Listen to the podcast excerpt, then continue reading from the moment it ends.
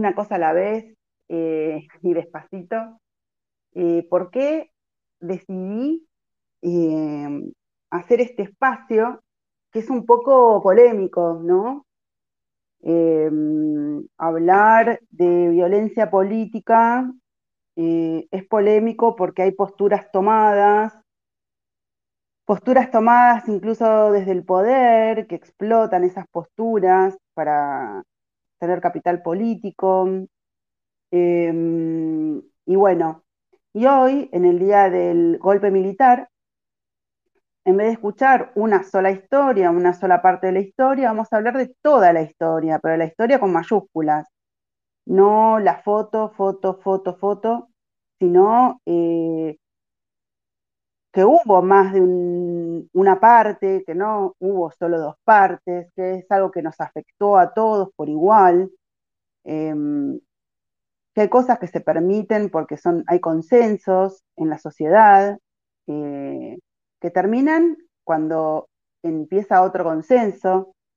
Quizás podemos aprender eh, algo, de, algo de eso, ¿no? Em, podemos aprender esa lección para crear un nuevo consenso ahora respecto a la situación que vivimos, ¿no? Y, creo que si uno habla de violencia política como herramienta eh, de construcción de poder, como vía para acceder, eh, como forma de sostenerlo, em, los distintos actores de las décadas del 70 eh, la aplicaron. Y de alguna forma hubo víctimas, victimarios, hubo víctimas, víctimas y hubo victimarios, victimarios. O sea, hubo de todo acá, ¿no? Y, quiero que hablemos un poco de eso. Eh, yo como ciudadana hablo, yo no quiero polemizar con nadie, quiero hablar con respeto, con amor. Es un tema difícil, eh, es un tema que nos duele a muchos, en muchos aspectos, eh, de forma muy íntima. Eh, y es un tema también difícil de llevar adelante por porque hay como hay dos posturas muy radicalizadas, ¿no? muy polarizadas. Eso hace que sea difícil de, mm, de armar un puente, ¿no? Un puente que trascienda los distintos relatos, propagandas que sirvieron a otros para dividirnos como sociedad y centrarnos en el, aprendizaje eh, de algo que creo que ya aprendimos, ¿no? Por ejemplo, ya aprendimos que la violencia política no es forma de construir poder, bueno, hace 30 años que convalidamos que la corrupción es una herramienta para construir poder. Quizás es momento de aprender que ese consenso donde la corrupción sirve para construir y sostener poder ya no, ya no va más, ¿no? Más cuando la corrupción afecta macroeconómicamente a nuestro sistema económico, ¿no? Em, así que nada, eh, yo les quiero contar no creo, que ser, no creo ser muy diferente, muy distinta a nadie, em, que la violencia política en mi vida eh, la he presenciado, he sido testimonio, em, he estado vinculada, eh, he conocido y he visto todas las partes posibles, ¿no? Em, a ver, me solicitan para hablar. Eh, chicos, eh, este, este va a ser un, Rosario Pioli celebra la memoria, la verdad, la justicia, pero memoria, toda la memoria, la verdad, toda la verdad, justicia, justicia para todos. Em, bueno, yo voy a calentar un poco el espacio, hablando, diciendo lo que opino, después iré abriendo el micrófono a quienes yo considero oportuno. Em, Así que ténganme paciencia y, bueno, aparte de paciencia, colabórenme, ¿viste? Que los ánimos se agitan y, bueno, yo soy una más de ustedes, ¿no? eh, quiero que los valores del respeto y la escucha y la reflexión prevalezcan. Bueno, eh, yo particularmente soy familiar de una desaparecida, familiar de una ejecutada por la AAA, eh, conocidos, familia, de familia, amigos, de personas que fueron detenidas, prisioneros políticos en la época del gobierno de Perón. También en mi exilio en España eh, conocí a un policía federal exiliado eh, de Argentina, que yo no sabía que eso era posible, que un policía federal esté exiliado. Bueno, un, un oficial, se, no sé, con un enfrentamiento con, en Montoneros, casi se muere, terminó en el hospital y la mujer le dijo, vamos a armar las palijas y nos vamos. Em, la violencia eh, nos afectó a todos, no en la historia, ¿no? Nos afectó a todos. Em, creo que luego eh, hubo discursos que fueron utilizados de forma partidaria, eh, obtusa, desde mi punto de vista, de forma corrupta, malvada, eh, porque desvirtuó todo lo conseguido por el país, ¿no?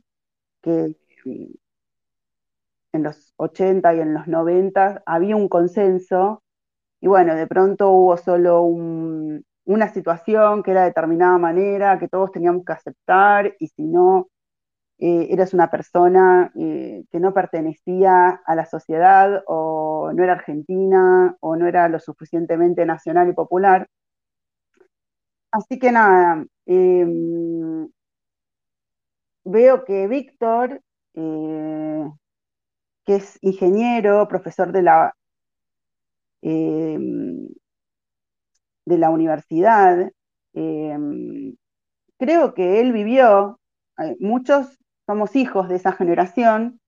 Creo que él vivió como generación eso y bueno, Víctor, eh, quería escuchar eh, tu experiencia, lo que, lo que pensabas de la violencia política como herramienta, tu,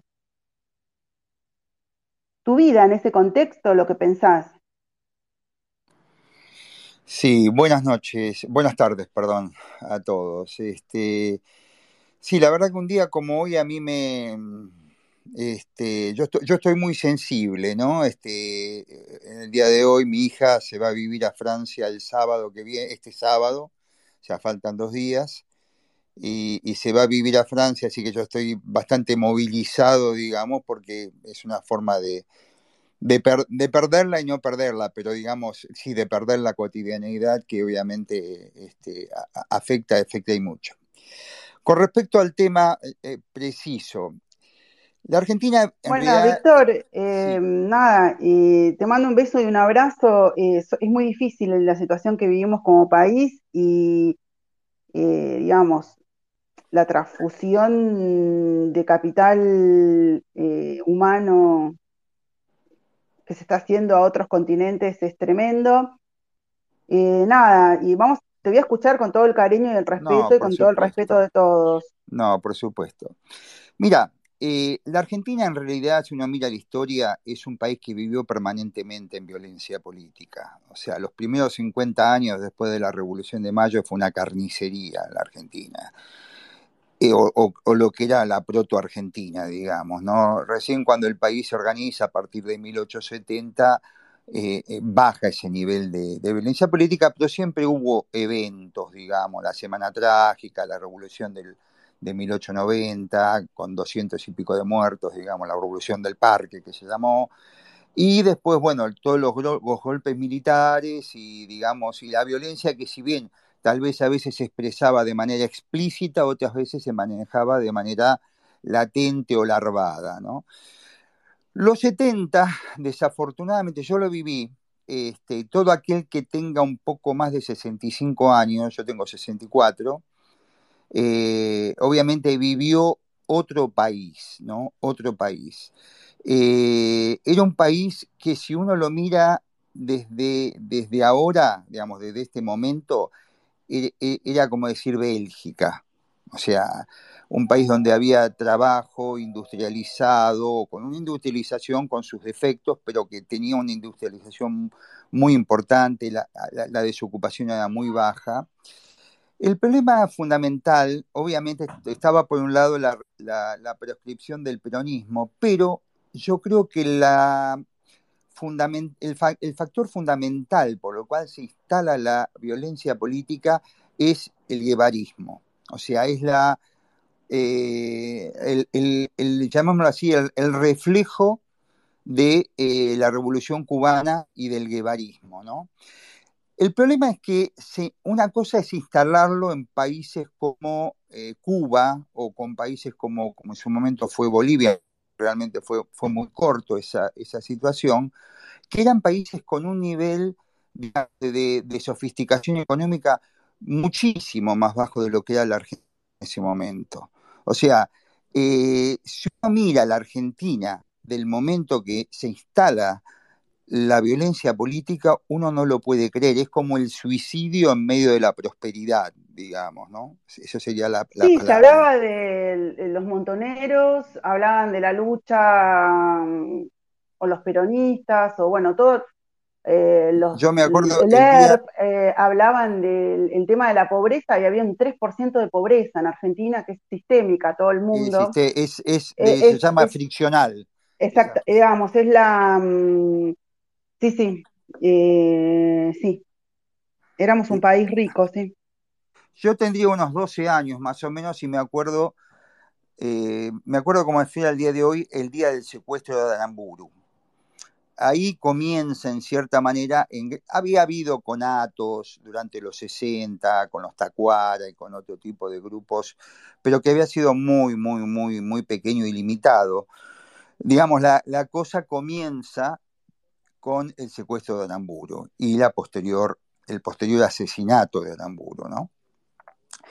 Eh, y bueno, después eh, eh, pasa a ser, digamos, una, una cosa increyendo, se empieza, empieza, a haber cada vez más atentados, más muertes, y en cierta manera, bueno, claramente Perón logra volver, logra volver, digamos, se establece, digamos, las elecciones en el 73, y yo creo que el punto que, lo, que, inició, digamos, la gran escala de la violencia política es el 25 de mayo de 1973. En esa fecha se liberan, sin de, inclusive sin decreto, sin, sin, amnistía, digamos, oficial, se abren las puertas de la cárcel de Devoto. Y se liberan. Ah, ¿sabes ahí, Víctor? Que me, eh, esto es algo que se ve muy claramente en la película de Campanella, El secreto de sus ojos, eh, que muestran eh, el tema de cómo a partir de los que liberan de, voto se organiza lo que sería la, mano de obra, los grupos de tarea de la AAA, ¿no?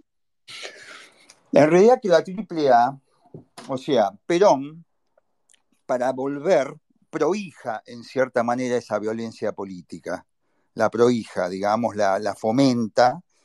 Y después, claramente, cuando se encuentra eh, ya en el gobierno, eh, le estaban disputando el poder, porque esto es un permanente, pasa hoy, en una escala obviamente mucho menor, más farsesca como la que estamos viviendo en este momento, pero ya había una disputa de poder, era como que Montoneros le disputa el poder al mismo Perón y lo empieza a disputar con el asesinato de Rucci, con el asesinato de el dirigente. Ya lo, ya lo había de hecho hecho con Bandor, pero Bandor se decía que hasta que lo mandó a matar el mismo Perón, porque era el que proponía el peronismo sin Perón.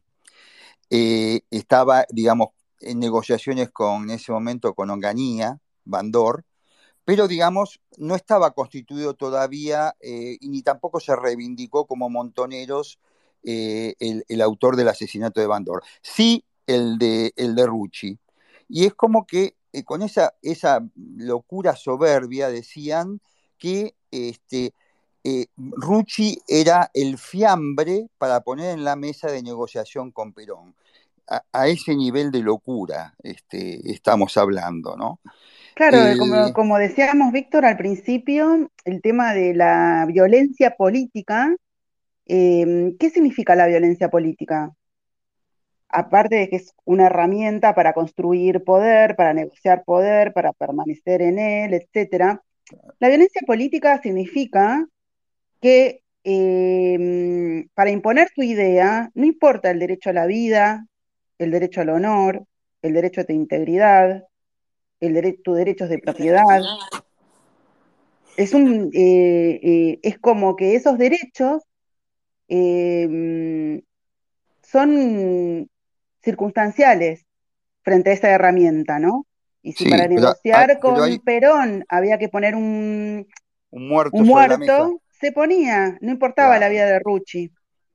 Claro, pero todavía hay un problema adicional, que la violencia política es un álgebra que nunca cierra, porque un muerto no es igual a un muerto. No es que yo te mato dos y vos me matas dos y estamos a mano.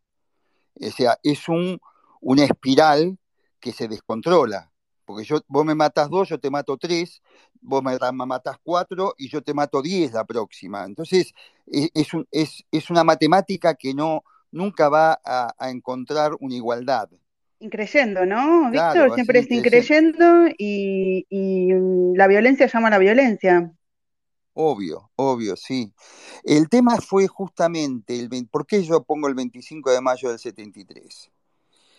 Los militares, ya lo había planteado Aramburu, hay, una rica, digamos, historia del tema de Aramburu que lo, relata el mismo Firmenich en una revista, El Descamisado, y él en el, digamos, en el relato que hace de lo que fue el secuestro y después posterior ejecución de Aramburu, decía, no lo hizo Abal Medina porque Abal Medina fue rápidamente muerto, digamos, en una, en una acción, digamos, eh, en, William Morris, pero lo relata Firmenich. Y él dice que Aramburu le dijo a Abal Medina, ustedes todavía no conocen la furia del ejército argentino. O sea, les advierte que lo que van a hacer va a desencadenar una vorágine de violencia que no se sabe dónde termina. Cuando sucede lo del 25 de mayo del 73, los militares se juran, en cierta manera, que no, van a que no va a pasar lo mismo en la próxima vez. O sea, cuando hacen el golpe de 76, ellos sabían que no podían, la sociedad argentina no iba a soportar los fusilamientos abiertos. Por eso eh, eh, Ibérico Saint-Jean, que era el, gobernador de la provincia de Buenos Aires, hubiera dicho, hubiera sido preferible que lo hubiésemos fusilado en la cancha de River con pancho y Coca-Cola. Eso es lo que dijo. Ellos sabían que la, la sociedad argentina no iba a soportar ejecuciones este, a, la luz del día. Pero tampoco querían que les pase lo mismo que pasó en el 25 de mayo del 73. Obviamente, estamos hablando dentro de una locura total, digamos, ¿no? Y una impiedad eh, absoluta, ¿no es cierto? Pero digamos, esto a lo que quiero expresar es que esta vorágine de destrucción y de muerte, eh, primero no, no, no, nos hizo mierda, nos hizo mierda en, como país, este, ustedes no pueden Víctor, imaginar. Eh, creo que no solo nos, como decís vos, eh, nos hizo mierda, eh, sino que, por lo menos en mi familia, y cuando terminó los 70, ya no pudo ser más familia. No, claro. ¿Por qué? había una tía abuela mía que tenía una hija desaparecida, otra tía abuela mía que tenía una hija ejecutada, eh, otra tía mía, otra tía abuela mía eh, que tenía una hija casada con un genocida, una, una, una tía mía eh, llevada a la policía por averiguaciones solamente por estar en, con una amiga. Claro, sí, sí. sí eso fue un, destruyó, destruyó las familias, ni hablar de las familias eh, que tuvieron víctimas del terrorismo subversivo y las familias que tuvieron víctimas del terrorismo de Estado. Obvio, sí, sí, sí. Eh, sí, aparte de la destrucción nos económica, impactó, digamos. Aparte de la destrucción económica, ¿no? Que Porque nos vos pensás que impactó en cuando empezó las muertes, hubo empresas que se empezaron a ir. Yo trabajaba en la Fiat en ese momento. Ya la Fi- en la Fiat habían matado a, a Oberdam Salustro, que era el, el- el CEO, digamos, en ese momento de la Fiat Argentina, que era el grupo económico número uno de Argentina, privado, solamente superado por YPF. O sea, con todas las empresas y fábricas que tenía la Fiat, era el primer grupo del país. ¿Sabes, Víctor? Lo que me dijo, escúchame esto, vamos a hacer sí, diálogo, vamos a hacer diálogo. ¿Sabes lo que sí, me dijo eh, una vez una persona, ¿no? Cuando yo le dije esto de sí, qué innecesaria, ¿no? La filosofía esta de los subversivos, sean montoneros, de ERP, sí. whatever, los otros, los comunistas, eh, con el tema de que en Argentina no había pobreza. Dice, y bueno, estaban inspirados en el mayo francés y querían el comunismo y entonces eh, que todos sean iguales y bueno, la juventud maravillosa, ¿no? La cuestión ideológica, que muchos, muchos jóvenes eh, fueron cooptados, digamos, con una ideología fanática, con- y dándoles una explicación cerrada, ¿no? Eh, de las cosas eh, con intereses de personas que solamente tenían interés de poder. La, cupa, la cúpula del- de Montoneros, recordemos que entregaron a todos, ¿no? Y el tema, sí, por lo menos ellos irresponsablemente, vos pensás una cosa, eh, claramente todos los servicios durante el, el tiempo de lo que fue el Cámpora, básicamente, inclusive Isabel Perón, habían detectado a todo el mundo. Cuando se pasa la clandestinidad, cuando Montoneros pasa la clandestinidad, claro, el que tenía dinero, guarida, plata para irse al exterior, era la cúpula. Los tipos de base sabían dónde vivía, dónde trabajaba, qué colectivo tomaba. Era como pescar, digamos, pescadito en la pecera, digamos. O sea, pero la irresponsabilidad de Montoneros de irse a la clandestinidad y dejando a todo lo, lo que fue militantes de base a la intemperie. Yo cuando tuve amigos, yo, yo, yo velé a varios amigos. Velé Claro, a- te, te tengo que, te tengo que contar, yo velé a varios amigos. Tipos que además se pasaban toda la noche arriba de un colectivo porque no podían volver a la casa, no sabían si iban a la casa y lo chupaban. Eh, está durísimo, Víctor. sí, sí, la verdad que sí. Sí. Uf, perdónenme, estoy un poco, porque me acuerdo, viste, cuando es como si uno volviera a ver, ver los ojos saltados por las, las balas de Itaca, viste, rellenado con, con, con algodón los ojos, ¿entendés? Ah,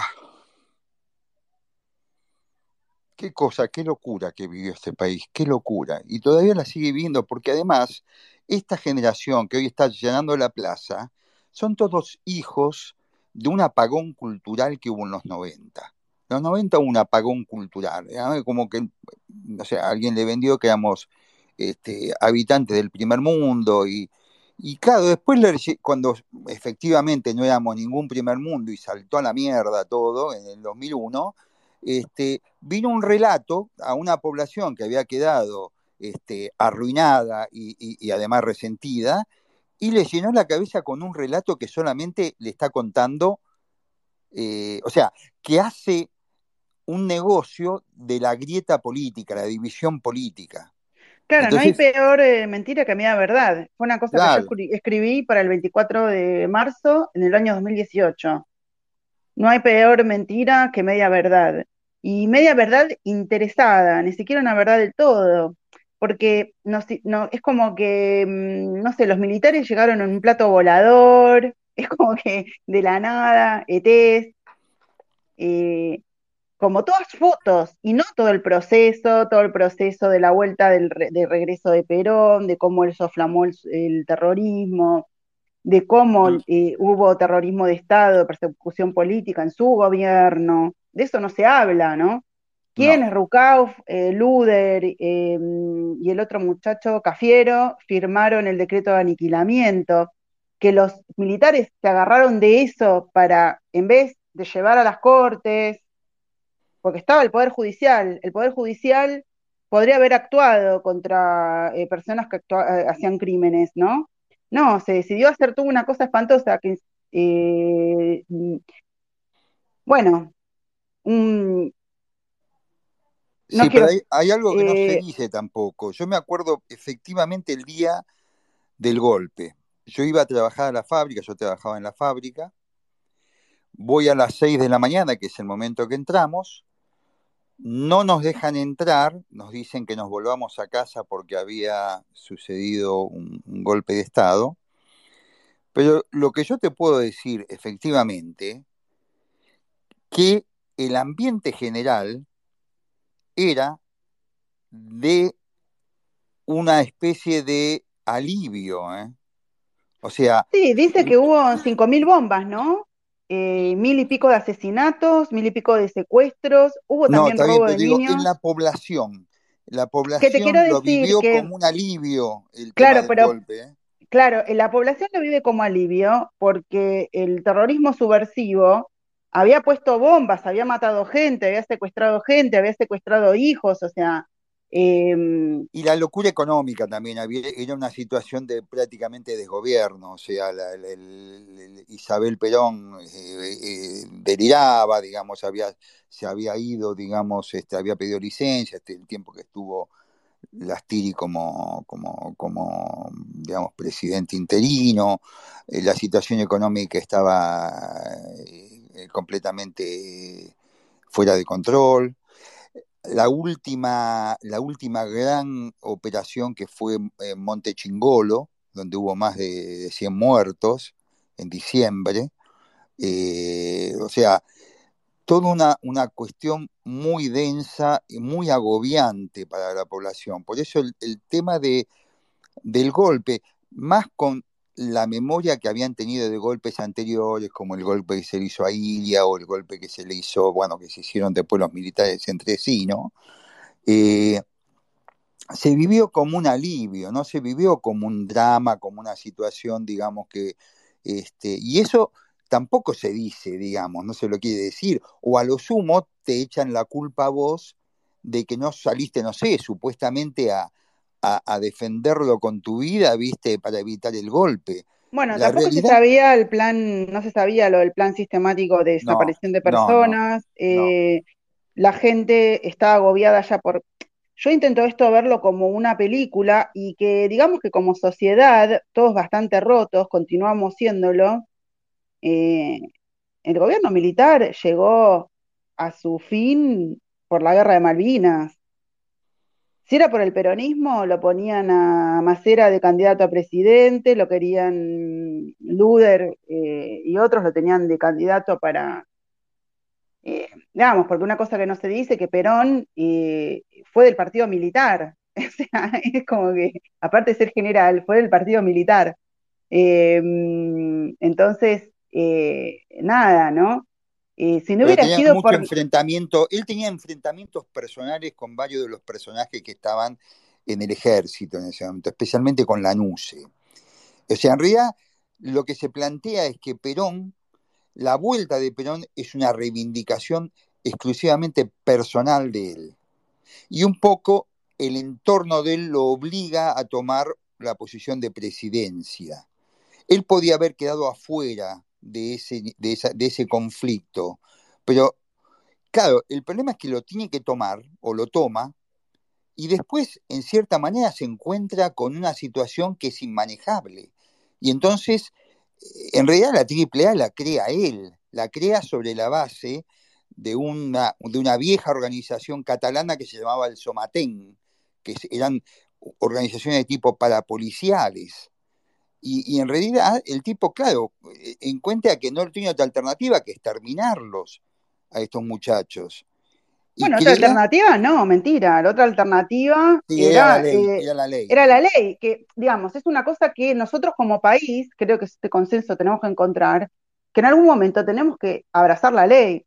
él como presidente, o sea, el mismo, todo el peronismo, lo que los rodeaban, eh, continúa, ¿no? Esta dinámica de no, de no abrazar la ley, ¿no? Bueno, hay subversivos, pero esto es por todas cosas, digo, bueno, eh, si hay gente que está cometiendo crímenes, se los, se juzga y se los encarcela. Si son subversivos, está todo tipificado en el Código Penal. Lo que pasa que está eh, la violencia política, eh, en vez de, mm, poner el, el, Poder Judicial para frenarla, para detener, eh, estaba ya la deriva y la inercia de, herramientas, siendo un movimiento peronista con distintas facciones, de una cuestión de fricción, ¿no? De fricción entre distintas facciones, a ver quién se impone, quién no se impone dentro de la estructura, quién gana más poder, quién menos. Volvemos a hablar, ¿no? Como herramienta de camino para construcción, sostener, desarrollar o, lidiar poder, ¿no? Entonces, claro, quizás eh, el aprendizaje que podemos traer a la, a la hora, al hoy, al salir de este lío, ¿qué hicimos en los, a principios de los 70 que terminamos en la tragedia esa in slow motion que fue toda la década del 70, que terminó con el, con, con el robo de identidad de personas, fue no tener un poder judicial que medie frente a los, eh, a los conflictos eh, de derechos y que, y que ejecute la ley frente a los, frente a los criminales, ¿no? Sí, lo que pasa es que la ley en Argentina nunca restringió el poder político. O sea, no tenemos una historia de país donde la ley fue un obstáculo al poder político. El poder político siempre le pasó por encima a la ley. Y obviamente esa justicia se dejó pasar por encima en la medida que le permitían eventualmente algunos negocios. ¿Vos sabés cómo Perón eh, logra, bueno, tenía la, mayoría del Congreso. ¿Cómo Perón destituye la Corte Suprema en 1945? No. Es muy cómico, digamos, la situación. En 1943, cuando se hace el golpe eh, del, del, GO, este, en realidad... Que, Perón fue parte, ¿no? De ese golpe, que fue ministro de, Trabajo. Fue una de las cabecillas porque fue una, una revolución de coroneles no fue una revolución de generales. Este, y era uno de los cabecillas del, golpe de Estado de, 1943. Eh, el que debía asumir ante la cefalía, el que debía asumir el gobierno era la Corte Suprema de Justicia.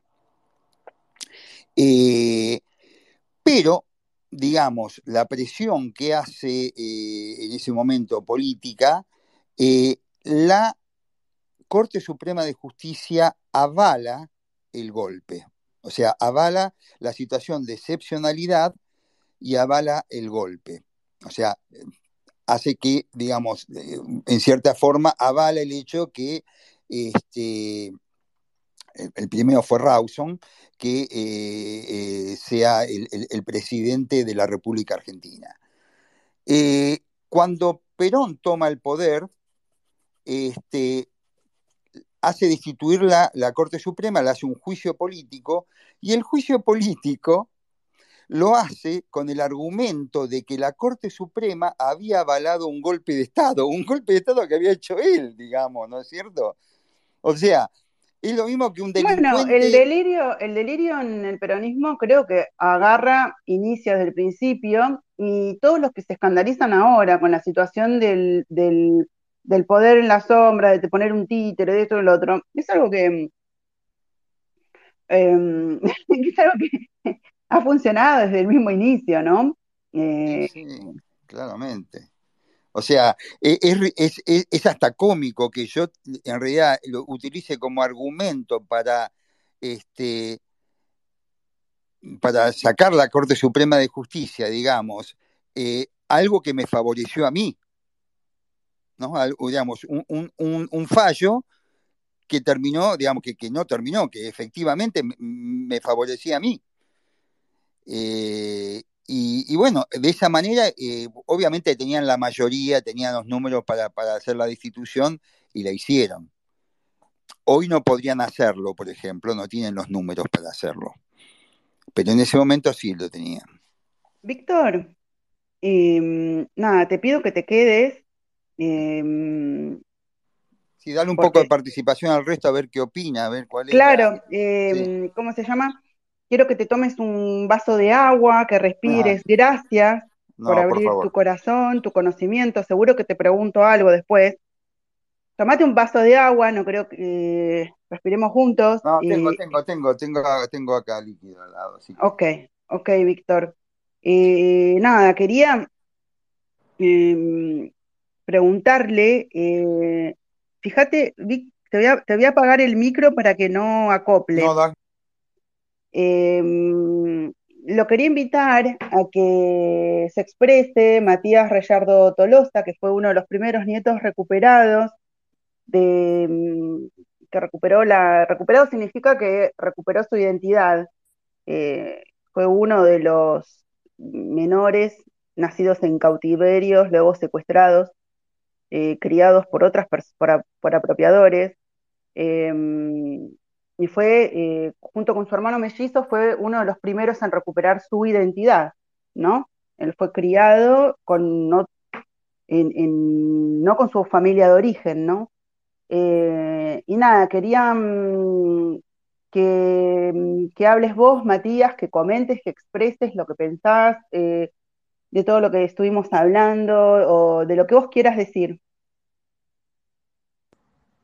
No, está bien, siempre eh, me llama la atención eh, cómo en esos años, eh, por determinada ideología, se naturalizaba la idea de la idea de ejercer la violencia, ¿no? Como estaba presente la violencia dentro de gente común y por, por temas ideológicos se naturalizaba que la violencia era más necesario, ¿no? Y bueno, así como al principio ocurría eso, eh, dentro de, organizaciones de militancia armada, después, bueno, eh, lo que fue la, represión ilegal, eh, se, se, naturalizaron atrocidades que van más allá de lo, de lo que hasta ese momento se había ejercido de parte del Estado, ¿no? Y,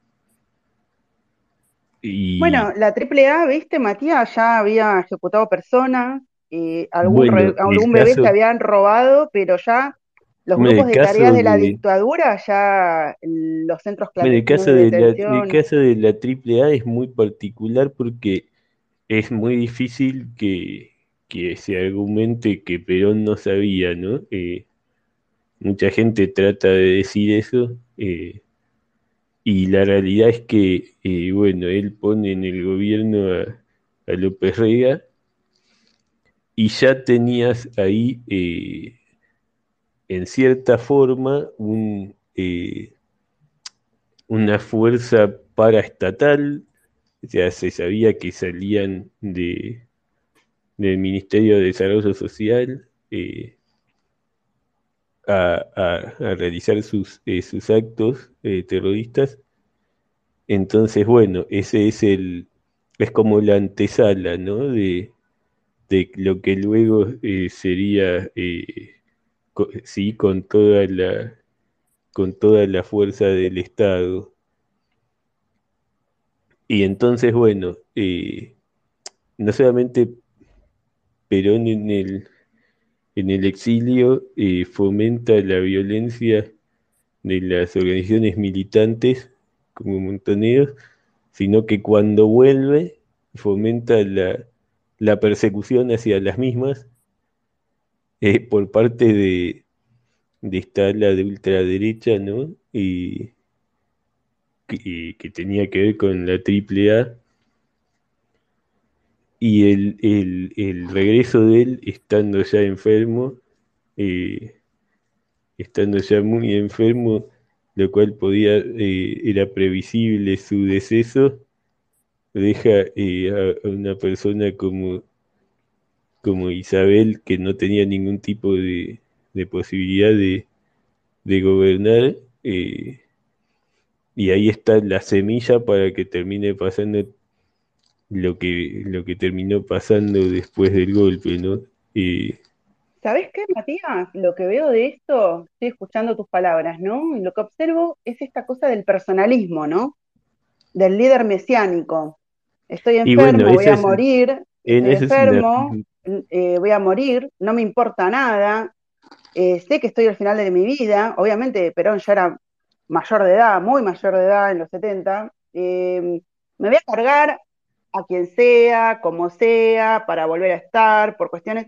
Me recuerda un poco el, delirio personalista de la vicepresidente, ¿no? Como, porque yo lo valgo, ¿no? Me, llevo puesto un país, porque yo lo valgo L'Oreal, como dice el eslogan del shampoo.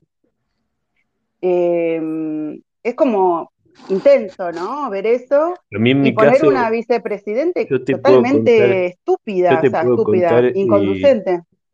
Yo te puedo contar, por ejemplo, lo que, lo que pasó que tiene que ver con mi historia el día que el día que que vuelve Perón al país eh, eh, que fue en, junio de 73 el día de la masacre de Ceiza y bueno eh, a mí me apropia un un comisario de la Policía Federal que era parte del aparato represivo de, esa fuerza. Y el día que regresa Perón al país, bueno, mis viejos estuvieron en la plaza eh, y mi apropiador eh, estuvo eh, como parte de la custodia de Perón y dentro de las fuerzas que después ejercieron la represión, ¿no? claro, ahí vemos cómo es todo, todo unido, ¿no? Que no es una cosa, una cosa u otra o todo separado. Tus padres que me limitaban eh, fueron a recibir a Perón, Perón estaba custodiado por un, por el que sería tu futuro apropiador, que luego tuvo un papel de represor tremendo en, en, los grupos de tarea de la dictadura, ¿no? No, no sé si tu preparador tuvo también rol en la AAA o pues, si jugó algún, de alguna manera. Mira, eh, la realidad es que eh, no en la AAA, porque bueno, él era parte de, de, la fuerza de seguridad.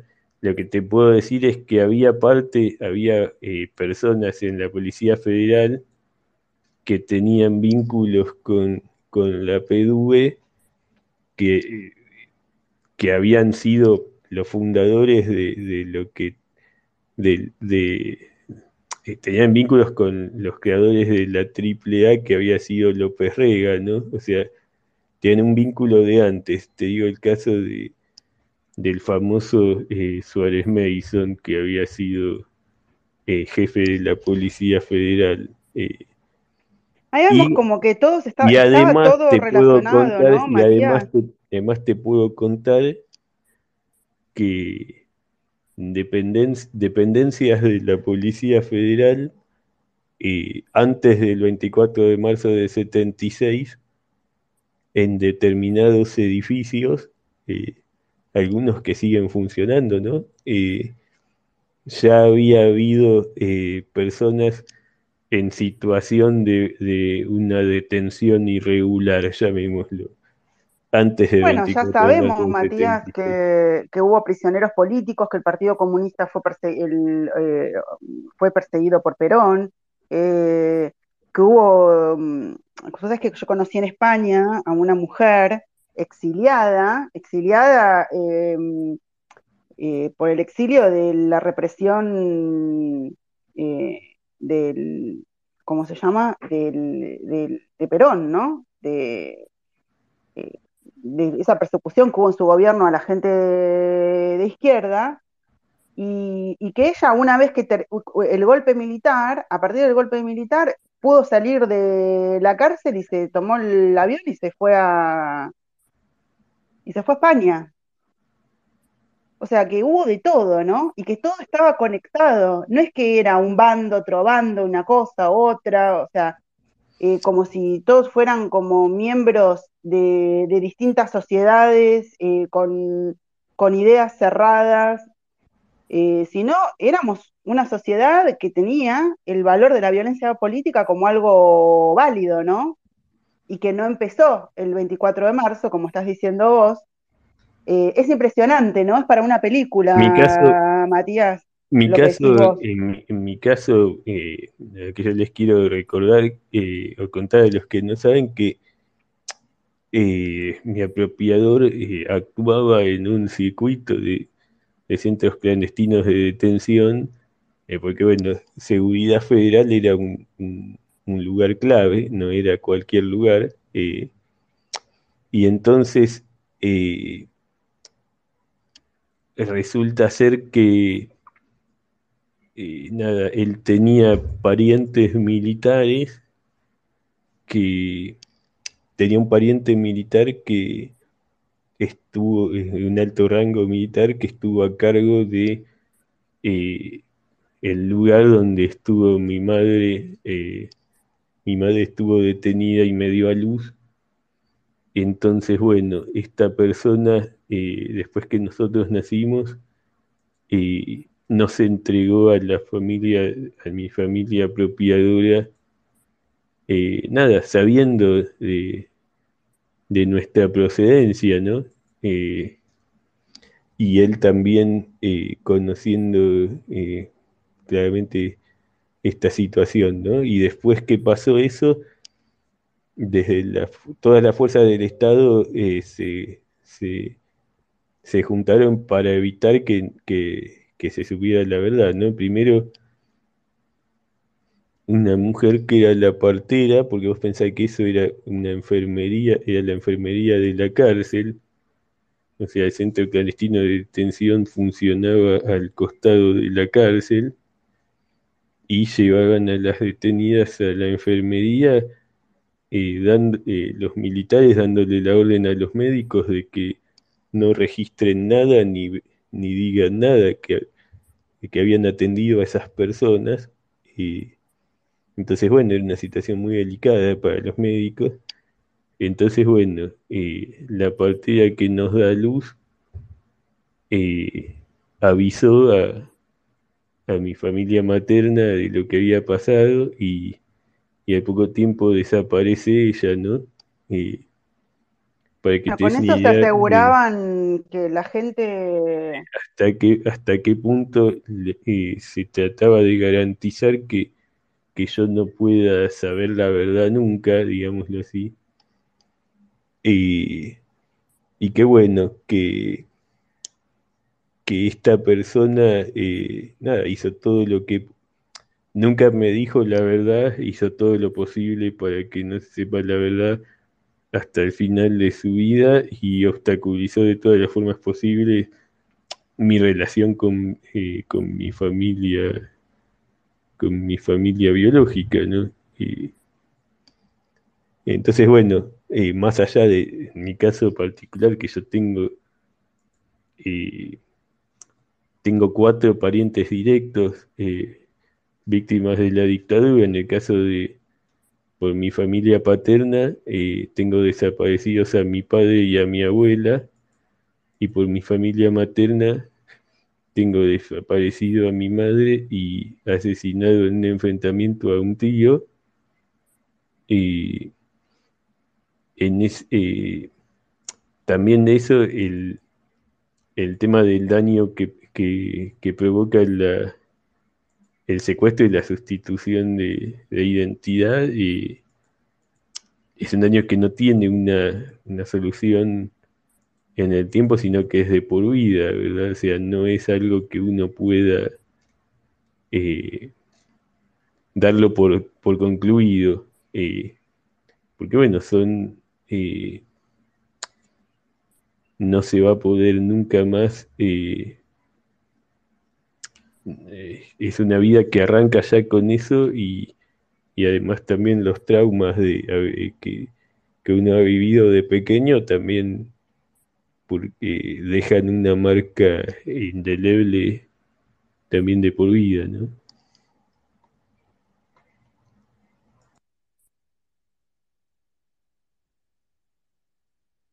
Entonces, eh, estoy escuchando, estoy dando espacio sí, no, sé todo lo que si, todo lo que acabas de decir, ¿no? Eh, recuerdo el, el Rosario Pioli celebra a vos, a tu historia, y que hablamos de, de tus padres y, y de toda la cuestión del uso político que hubo luego de eso eh, en la década, entre comillas, ganada. Eh, me parece tan esperpéntico eh, y me parece espantoso, particularmente escalofriante, la utilización política partidaria e ideológica por cuestiones de, de ganar legitimidad y moralidad, personas eh, que han corrompido a muchos de esas personas que, recuper- que recuperaron su identidad. eh, tipo, no, no, no se me ocurre, al- vos decís, ¿qué puede ser más esperpéntico que secuestrar a alguien, quitarle la identidad?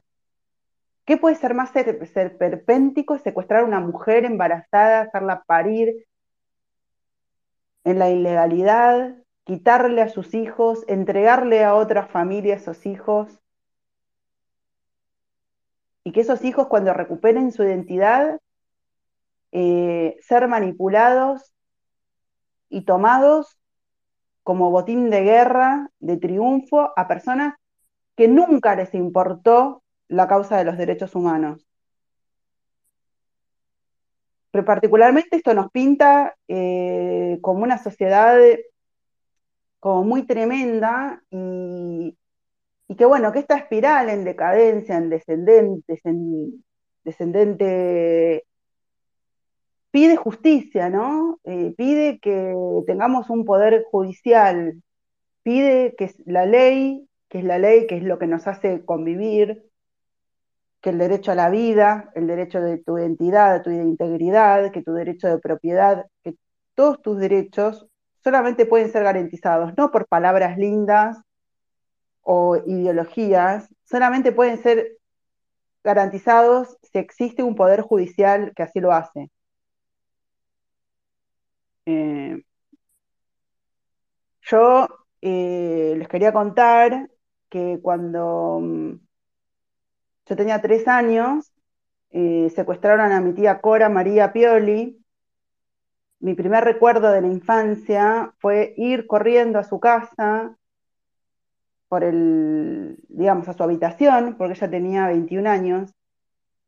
Eh, recuerdo pasar por ese garage, eh, colarme entre las ruedas de un del auto de mi tía negra, entrar al living, ir al- a la habitación de ella y a querer cantar y bailar con ella, que es lo que yo hacía. Y mi primer recuerdo de mi infancia es entrar a su habitación y, que no esté, y que yo quería bailar Palito Ortega. ¿Cómo puede ser que yo no pueda bailar Palito Ortega? No encontraba el tocadisco. No veía nada, obviamente, yo era una enana, me fui corriendo a la cocina. No, Cora no está, Cora se fue de vacaciones. Vacaciones que nunca terminaron, ¿no? Eh, Cora desapareció. Ella era estudiante de literatura, eh, la secuestraron porque salió en un nombre en una mesa de tortura. No participaba. Eh, otro mito que se armó en la década ganada fue que eran los militares contra los montoneros. No, no era así. Eh, la represión ilegal en dictadura, así como los montoneros persiguieron y usaron a cualquiera por cualquier motivo para su instalar agenda, los grupos de tarea de los militares, eh, bueno, en las mesas de torturas, en, los centros clandestinos, eh, en medio del dolor y el delirio, de las violaciones, del espanto que tenían que vivir, del, entre, en el frío. Bueno, el nombre de Cora María Pioli salió de una mesa de tortura.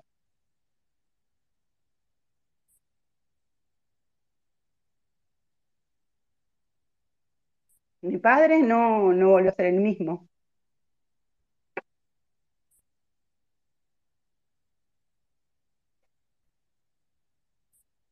Solo quiero decir que mm,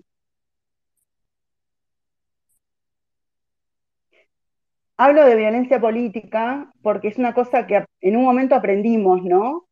Eh, no tenemos que volver a caer en la trampa de la violencia política. Como país estamos totalmente en un estado casi desesperante.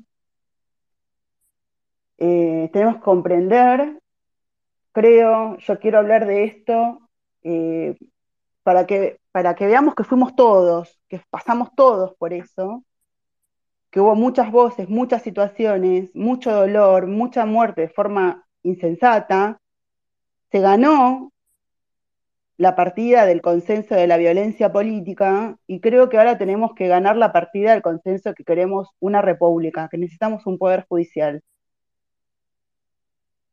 Eh, para que salgamos de esta decadencia necesitamos instituciones, república, un poder judicial, justicia, y que los valores de la libertad, la honestidad, eh, sean valores, ¿no? Nada, eh, disculpen que me, no sé, me, me, poseí, un momento me puse a hablar como loca. nada, Matías, ¿querías decir algo más?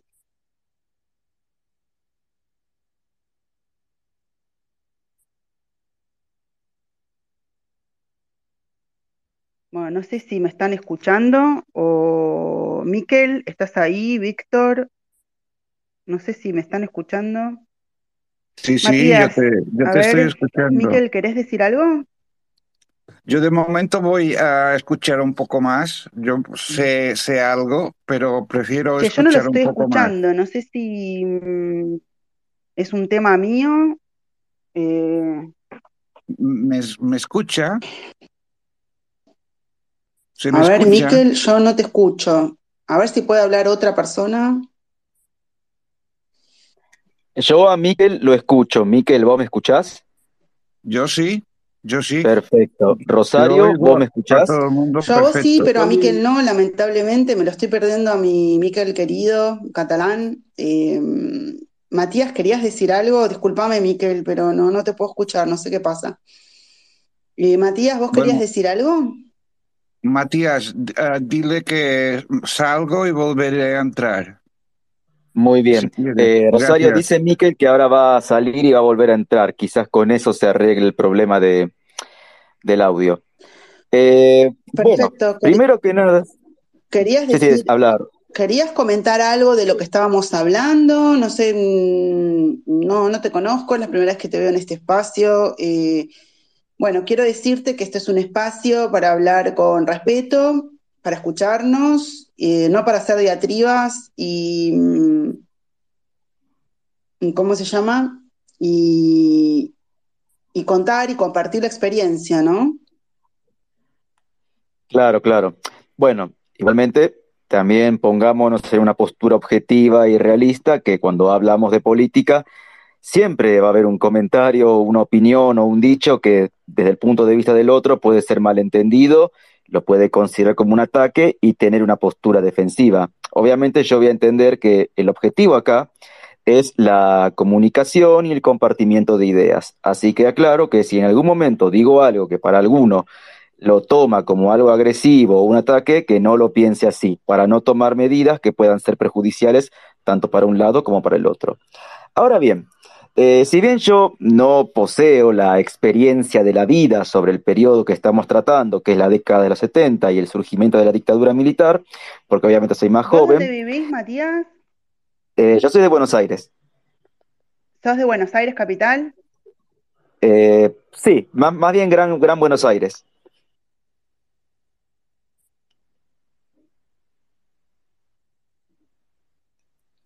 no sé si me escuchó, Rosario. Te estoy escuchando. Ah, perfecto. Perfecto, perfecto. Bien.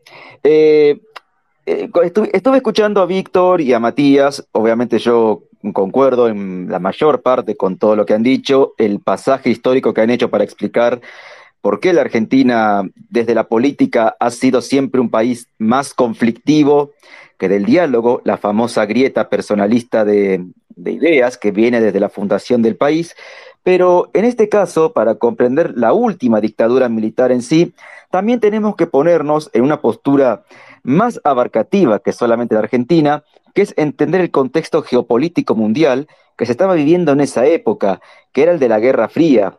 Pensemos que en ese momento el mundo estaba en un momento en el cual todas las personas, toda la humanidad tenía que estar básicamente forzada a optar por un lado de los dos grandes bloques ideológicos que estaban en ese momento, el capitalismo estadounidense y el comunismo soviético.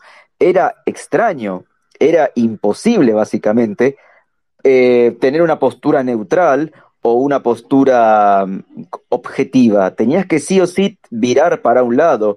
Y en ese momento de la historia... Matías, te hago una pregunta. Eh, vamos a hablar de la violencia política en Argentina. No vamos a empezar con ideas geopolíticas eh, no, no, no me interesa, no es el encuadre, quiero hablar desde la ciudadanía, eh, de las cosas que permitimos, no permitimos. Si empezamos a hablar que, mm, que el capitalismo, que el comunismo, ya nos estamos, yendo, nos estamos yendo de mambo porque eh, Argentina durante la guerra, la Segunda Guerra Mundial, tomó una postura neutra, y luego... Eh, eh, Rosario, Rosario, Rosario, Rosario, discúlpame, pero no, no, no, ahí estás cometiendo un error. Yo no estoy hablando de una postura belicista, estoy hablando de una postura ideológica. La Guerra Fría no fue un conflicto bélico, fue un conflicto ideológico el cual dividió al mundo en dos posturas ideológicas. Tenías que ser o capitalista o tenías que ser comunista. Y esas posturas la vemos en la sociedad argentina. ¿Por qué estamos hablando de una izquierda revolucionaria, de una izquierda que abogaba por el comunismo? ¿Y por qué hablamos de una dictadura militar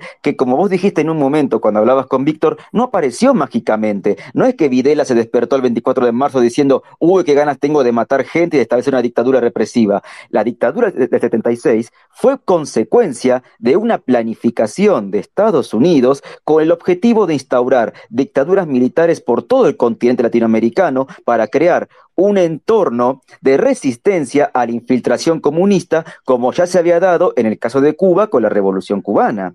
Entonces, de ahí viene la cuestión de que surge la dictadura.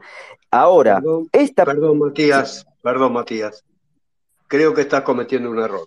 No sé qué pasa. ¿Cuál sería el error? No, no te estoy escuchando bien, eh, Matías. A mí la verdad que no, no me interesa hablar de ideologías. Yo nací en el año 40. Eh, yo abrí el espacio para que las personas cuenten su experiencia y hablar del tema de la violencia política, hablar del, eh, de la cuestión geopolítica es para otro espacio, no me interesa. bueno, pero a ver, Rosario, si no, Rosario, si no entendemos, si no entendemos, la, te lo vuelvo a decir, yo abrí este espacio eh, para que hablemos de las personas que hemos vivido la violencia política. Eh, todas las personas somos grandes, todos subimos de más de 40, conocemos toda la historia eh, y queremos centrarnos en los consensos como sociedad de lo que permitimos y no permitimos. Entonces, si vos querés seguir hablando de la cuestión de Estados Unidos, del capitalismo, del plan Cóndor y de todo esto, este no es el espacio.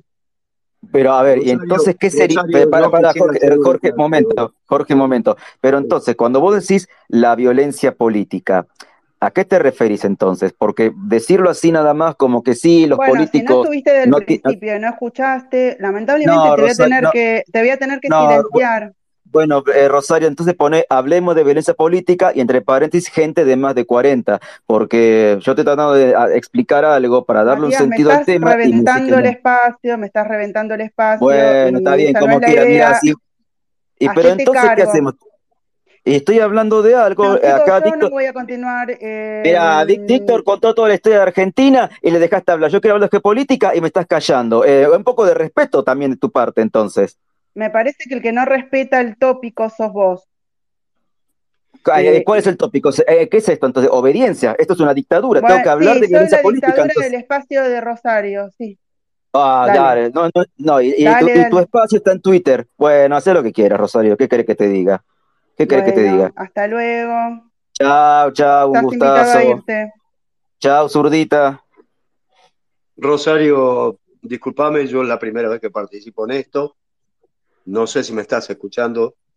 Eh, Bueno, es yo la primera no, vez, eh, la- no es la primera vez que me dicen zurda o hay gente que me dice no, no, no, ¿no? es la primera. yo no quiero hablar del tema de, eh, discúlpenme, pero yo no tengo ganas de hablar del tema eh, del, de la conspiranoica, del, del, del, del victimismo de Argentina, de nada, todo esto, eh, no sé. Eh, Jorge, eh, ¿podés entrar y salir? Eh, porque yo no, no te puedo escuchar, no. Bueno, A ver, Matías, yo, fíjate si podés hablar quería, vos ahora. yo quería comentar lo siguiente. Yo nací en el año 49, por lo tanto, por lo tanto viví no todas sé qué las pasa, que no, no, no puedo hablar, chicos. Eh, Miquel, Jorge, Víctor. A ver, Víctor, si te puedo escuchar. ¿Ahora me oyes? ¿Me escuchás a mí? A mí me... Eh, Jorge, ¿hablaste Sí, vos? ¿O Miquel? Yo he no, yo, no- hablado. yo no pude hablar prácticamente. Miquel, Yo lo escucho a Jorge, ¿eh? Bueno, eh, si me escuchan, yo lo que quería decir lo siguiente. a Yo ver, nací en el eh, año, ¿quién dice yo he hablado? Que hable, por favor. yo nací en el año 49. Por lo tanto, conozco el peronismo desde sus inicios. Comencé la espacio, escuela, eh, a ver, intento a ver qué hacer una cosa. sí. A ver, ¿me estás escuchando? Rosario, ¿me oyes ahora? Rosario, Parece que nos escuchamos entre nosotros nada más. ¿Vos me escuchás a mí, Víctor? Sí, yo te escucho perfectamente. Bueno, quizá los demás puedan escuchar también. Conocí toda la forma del peronismo. Yo nací en el año 49 en la, en la, en la localidad de Sarandí, Avellaneda, en el seno de una familia que era la única familia Jorge, antiperonista de la cuadra. Y la violencia Jorge, política existió desde que yo inicié, me nací. Sí, ¿qué me decías? Eh, les quiero decir que hablamos de a uno, que estoy teniendo problemas en el espacio, que por favor, Sebastián y los que vayan ingresando, respeten. Vamos de a uno. Ahora está hablando Jorge. He podido, recién ahora los puedo escuchar a Jorge, así que quiero escucharlo atentamente a él. Eh, estoy dirigiendo, administrando yo el espacio y cuando yo termine de hablar con Jorge, hablará la próxima persona. Eh, ayúdenme, chicos, porque no es fácil hablar de este tema y encima me salen espontáneos e intensos y no, no puedo todo yo, ¿eh?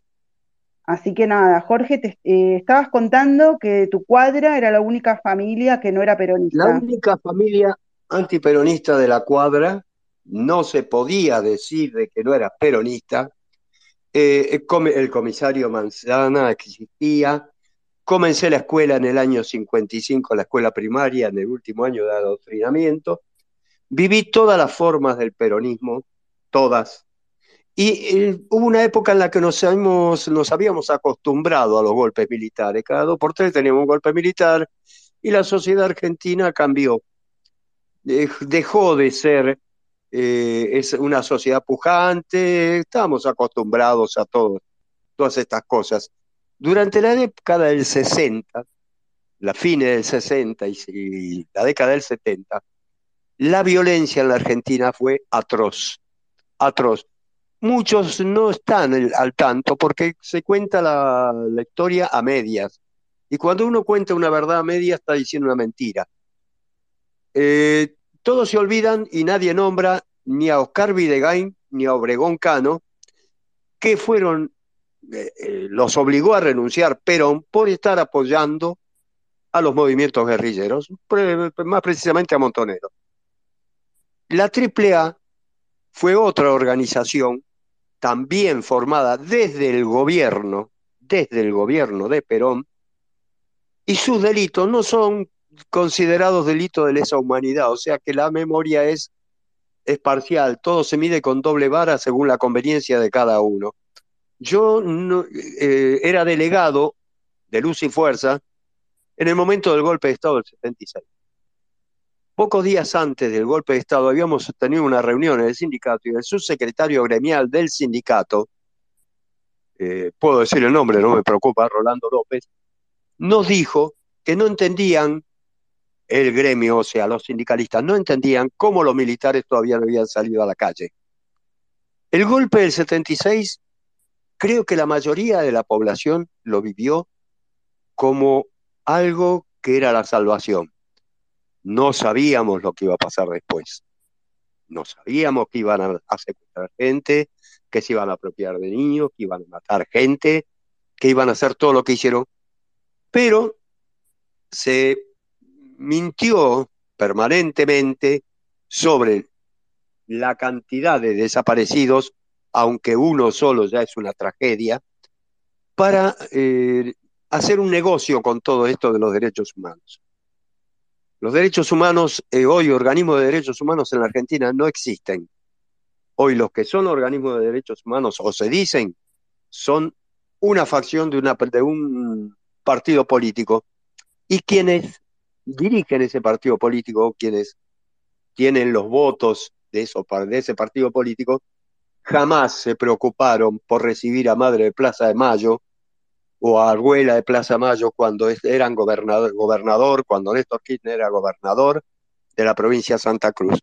O sea, que utilizaron los derechos humanos ahora como un negocio. Y en las facultades y en las escuelas se da manija como si la, la violencia hubiese aparecido en el año 76, más precisamente el 24 de marzo, y nada se dice de lo anterior. Por esa razón, va, a ser muy difícil que la juventud entienda que el proceso ese revolucionario, asesino, fue un producto de la guerrilla asesina que existió antes. Eso lo borran, lo niegan. Eh, no voy a seguir explayándome, pero si me quieren preguntar algo, pregúntenmelo, yo no tengo problema. Mm, queremos hablar básicamente un poco de todo, ¿no? Em, Jorge, eh, justamente esto, ¿no? Como que hay una película. Eh, la verdad que yo me quedé mal con el, tema de este chico que, mm, que me quiere venir a contar la historia del plan Cóndor, del comunismo, capitalismo y todo esto. Bueno, esta es la propaganda que se hizo em, para hablar de eso y para hablar como que los militares nacieron eh, a partir de ese momento, ¿no? De esa ejecución de ese supuesto plan, o de ese plan, o lo que sea, ¿no? Y yo lo que quiero es que hablemos de esto, de todo lo que acabas de decir. Eh, Matías, estábamos teniendo problemas ahora recién con tu micro, ¿vos me podés hablar?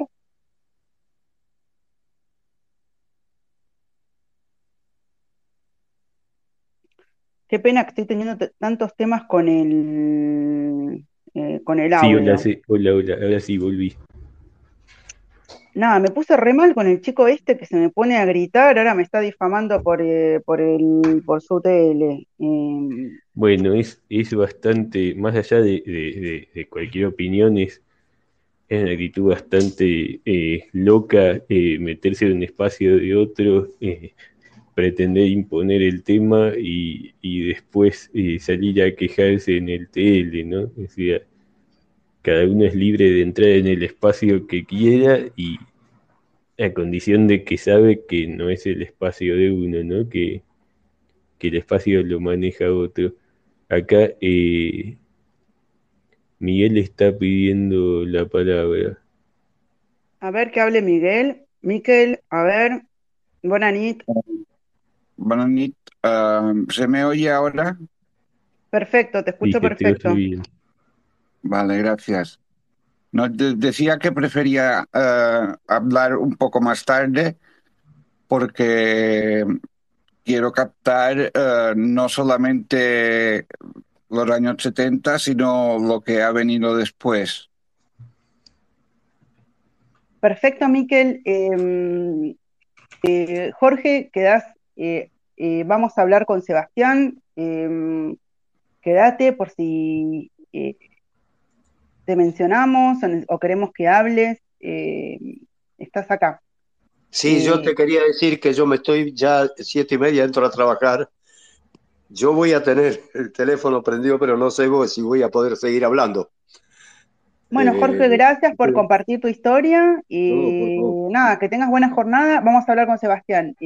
bueno. Sebastián, un beso. Em, Sebastián.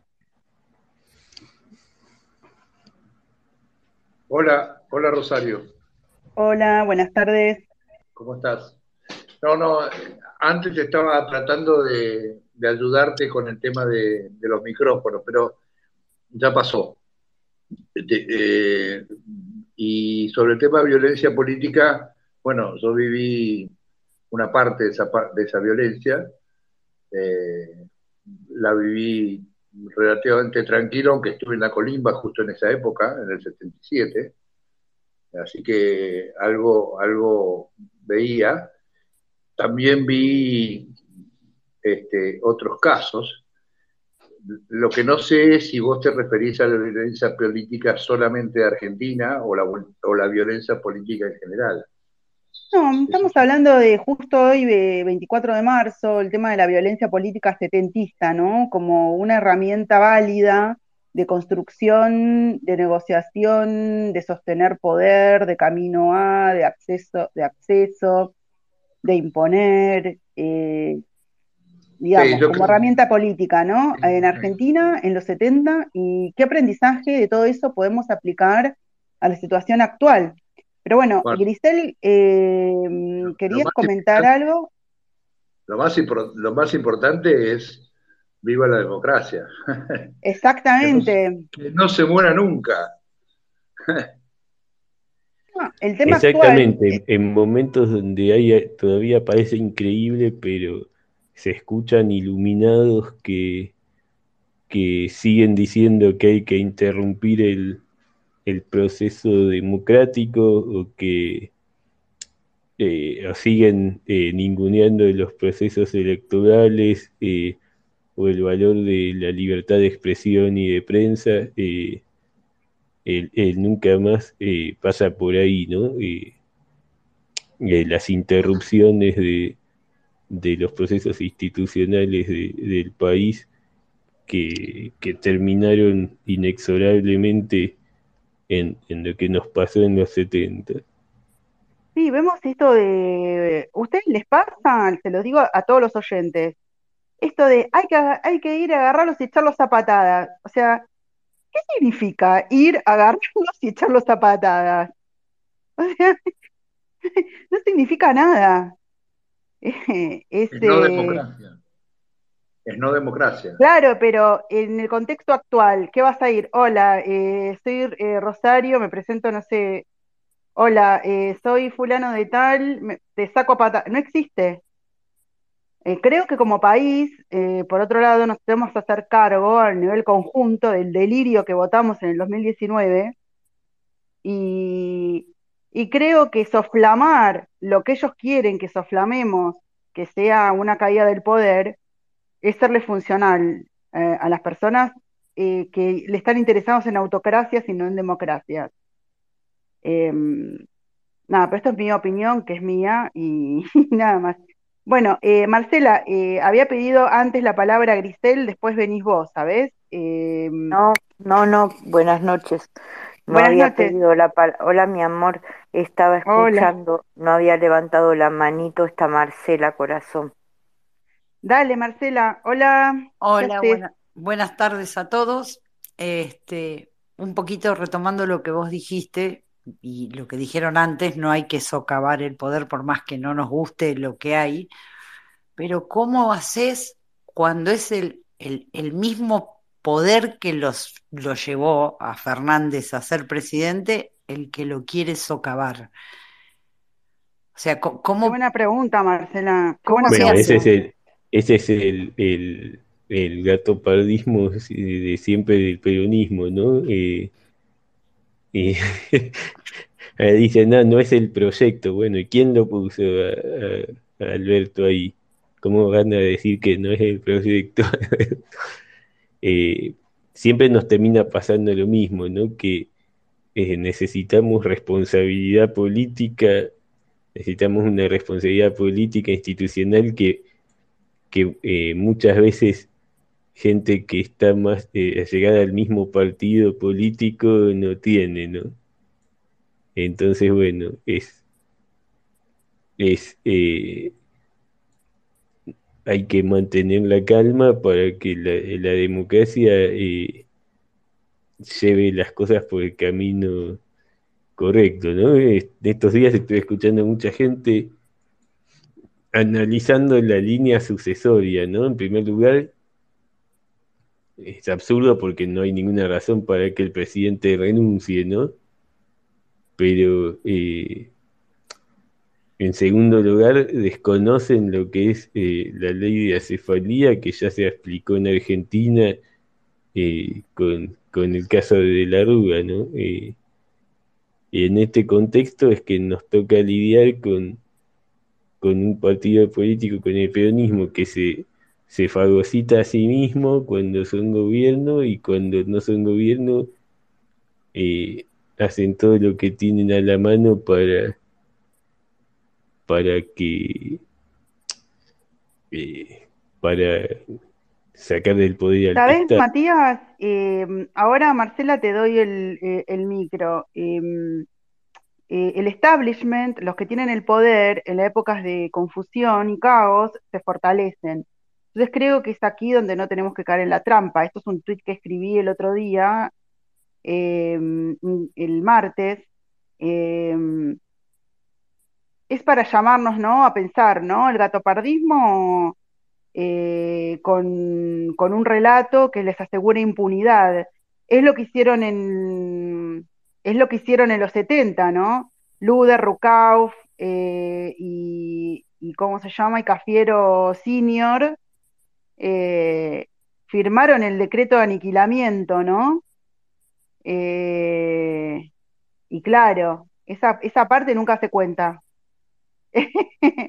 Eh, entonces, claro, entonces es como es como un ciclo, ¿no? Repeat, repeat. O sea, como que nosotros tenemos que ser como inteligentes, como que comprender esto, ¿no?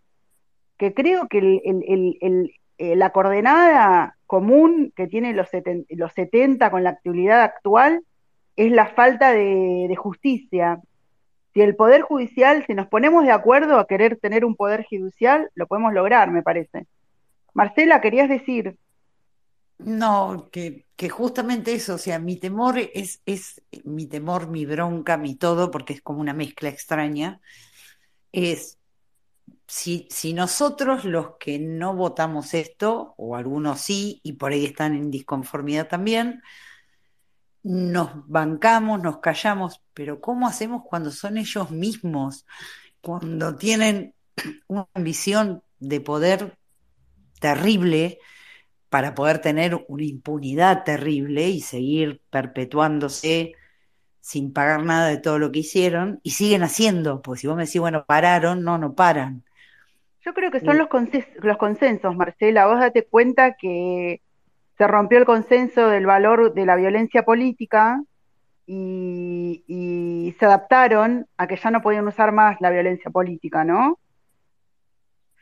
Y ahora tiene que haber un consenso que, eh, que queremos justicia, que queremos instituciones, que queremos república, Mm, y, es mentira que no tenemos poder frente al poder, porque el poder se va evolucionando y se va adaptando a la demanda de la sociedad.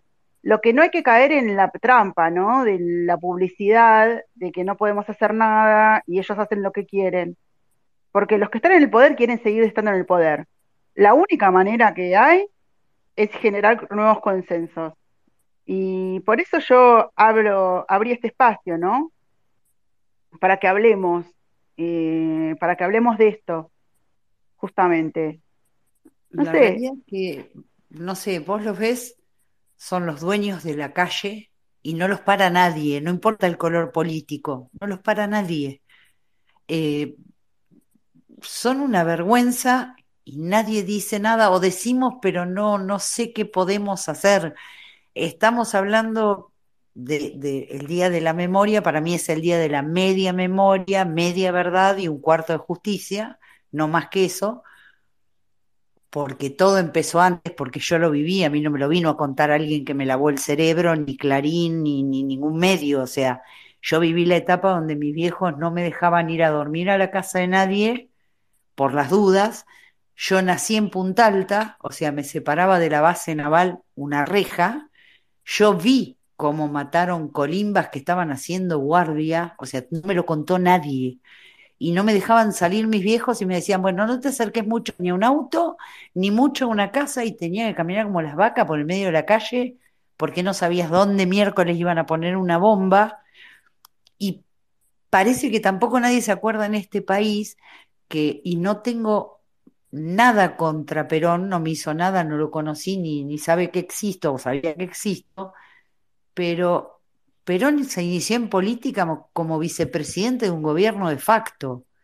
Entonces, lo estuvimos hablando, Marcela, eh, y estamos en el espacio desde las seis de la tarde. Claro, no, no, yo entré recién, discúlpenme. Y estuvimos, y estuvimos comentando con Víctor, que nos ayudó, y estuvimos haciendo como toda una historia, ¿no? El, de la evolución, de cómo fue todo el proceso de los 70, ¿no?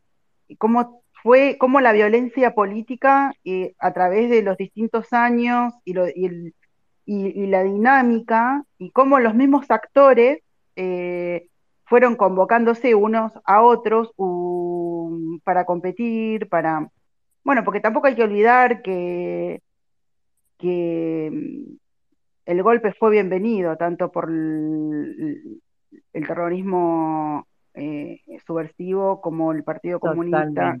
Bueno, entonces, eh, que, que, todo fue como más, eh, más lo que yo quiero, la idea del espacio fue, hablemos de violencia política, porque en realidad todos más o menos estaban como todos de acuerdo, ¿no? De acuerdo en la violencia política eh, disputando ese poder.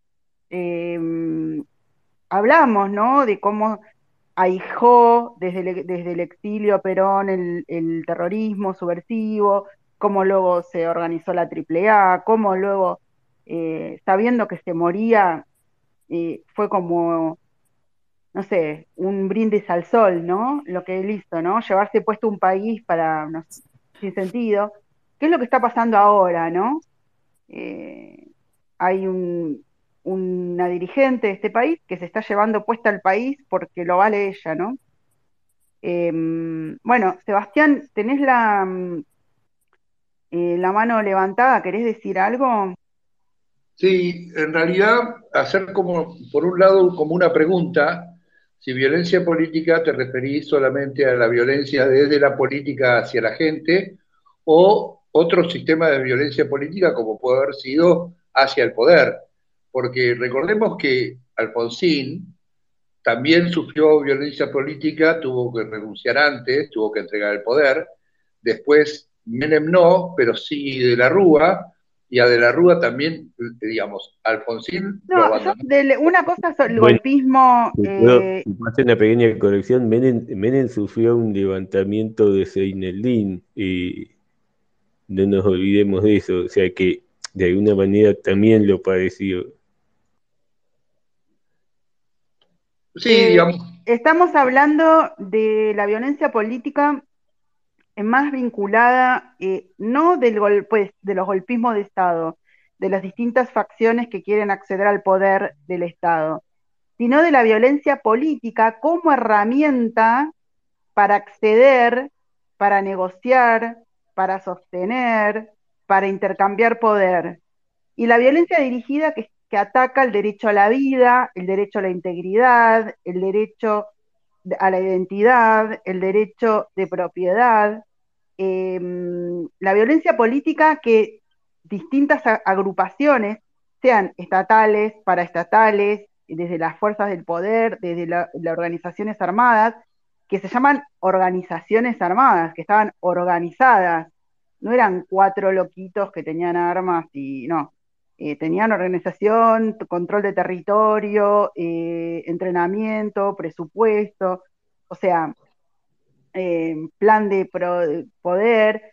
Bueno, eh, en general, y cómo se utilizó la violencia política hacia la ciudadanía en general y entre las distintas em, que, que, sostenía, que, que afectaba ¿no? el derecho a la vida, a la libertad, a la identidad, a la propiedad, a la integridad, etcétera.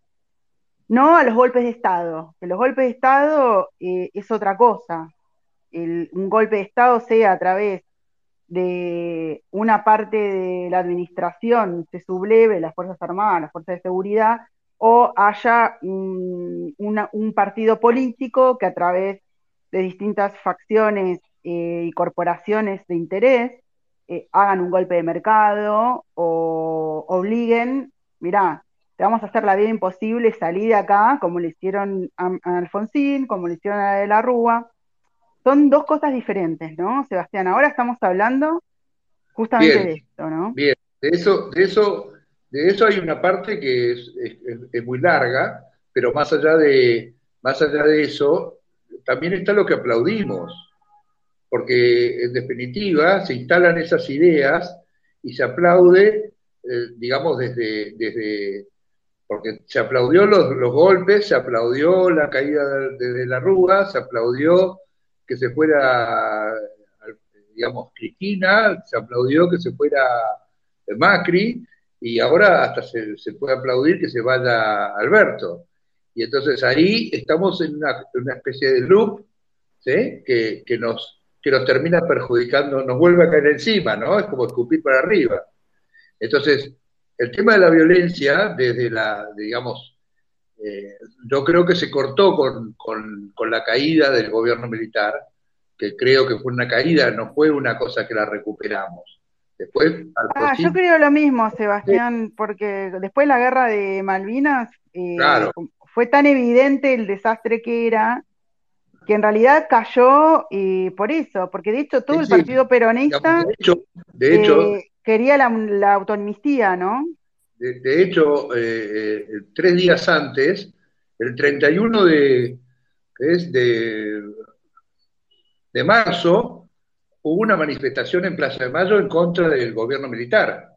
Y el 2 de abril invadieron las, Malvinas y el 3 hubo una manifestación a favor del gobierno militar igual de fuerte que eso. digamos que que nosotros aplaudimos muchas de esas cosas y nos comemos muchos sapos. Entonces, la violencia yo creo que fue muy fuerte en los 70, muy fuerte, eh, desde todos lados.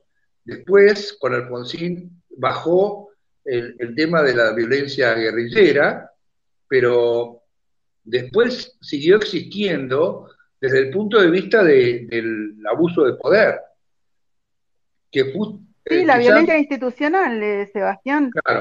Fíjate, eh, este cabezas, por ejemplo, todo lo, que hacen los servici, los servis, los serviciales, digamos, este hombre Julio López, hemos tenido desaparecidos en democracia. yo creo, Víctor, Rosario, yo lo que creo que es como la cura de cualquier adicción. Digamos, no es, vos un día decís, me voy a curar de tal adicción, y a partir de ese día empezás a curarte, pero no te curás, al día siguiente no estás curado. Y nosotros tenemos una adicción a salir a la calle y decir que se vayan todos. O este no me gusta, o este tampoco me gusta, no nos gusta ninguno. No somos capaces de apoyar eh, algo que sabemos que al final tiene que, digamos, como es una, la cura de una adicción donde se tienen que involucrar los padres, los hermanos, los amigos, ¿sí? Para curar una adicción. Nosotros tenemos una adicción a que venga uno y nos salve. Entonces, de alguna forma, esa violencia va y viene, porque nosotros en determinado momento no nos gustó lo que hicieron o lo que hizo uno y decimos que se vayan, que se vayan todos. Bueno, es que no nos hacemos cargo, ¿no, Seba, de lo que elegimos? Acá va el tema de que debemos hacernos cargo como sociedad de las cosas que elegimos y aplaudimos. O tenemos que creer en la democracia, que la democracia no es una cosa, es como, como una adicción, no, se, no la adquirís de un día para el otro, es un proceso, y es un proceso que tiene que ser eh, apoyar unidad, apoyar fuerzas. Nosotros no apoyamos fuerzas, apoyamos candidatos. Y entonces un día viene un salvador, ese nos va a salvar. Esa es, la, relación que yo hago en, la ciudadanía con el, con el poder, con los representantes, que nunca nos representan todo lo bien que, queremos. A lo mejor algún día surge alguno. Ojalá que no, ojalá que entendamos que es una cosa que tenemos que construir todos los días. Porque si no la construimos todos los días, nos pasa esto, digamos, ponete a hablar con un kirchnerista, o ponete a hablar con un, un Milley, y te encontrás con que son cerrados, con que si no pensás como ellos sos un idiota. Entonces, ¿cuándo lográs hacer una democracia de minorías?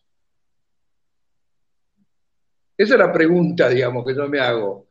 No, es, es como, un, como un mal que está permanente y que nos tienta permanentemente a irnos a la banquina, a decir, vayamos por la banquina y adelantémonos un lugar y saltiemos desde, desde Perón a la democracia, o desde los militares a la democracia, y no es posible.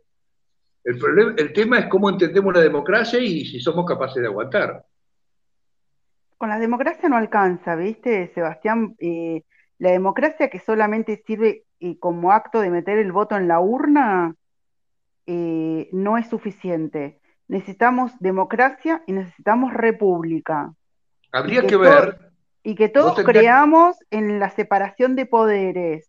Y que. Nosotros, nosotros tenemos un país acá al lado que se llama Uruguay, que tuvo una, una dictadura más larga que la nuestra, pero fue el único periodo de dictadura que tuvieron.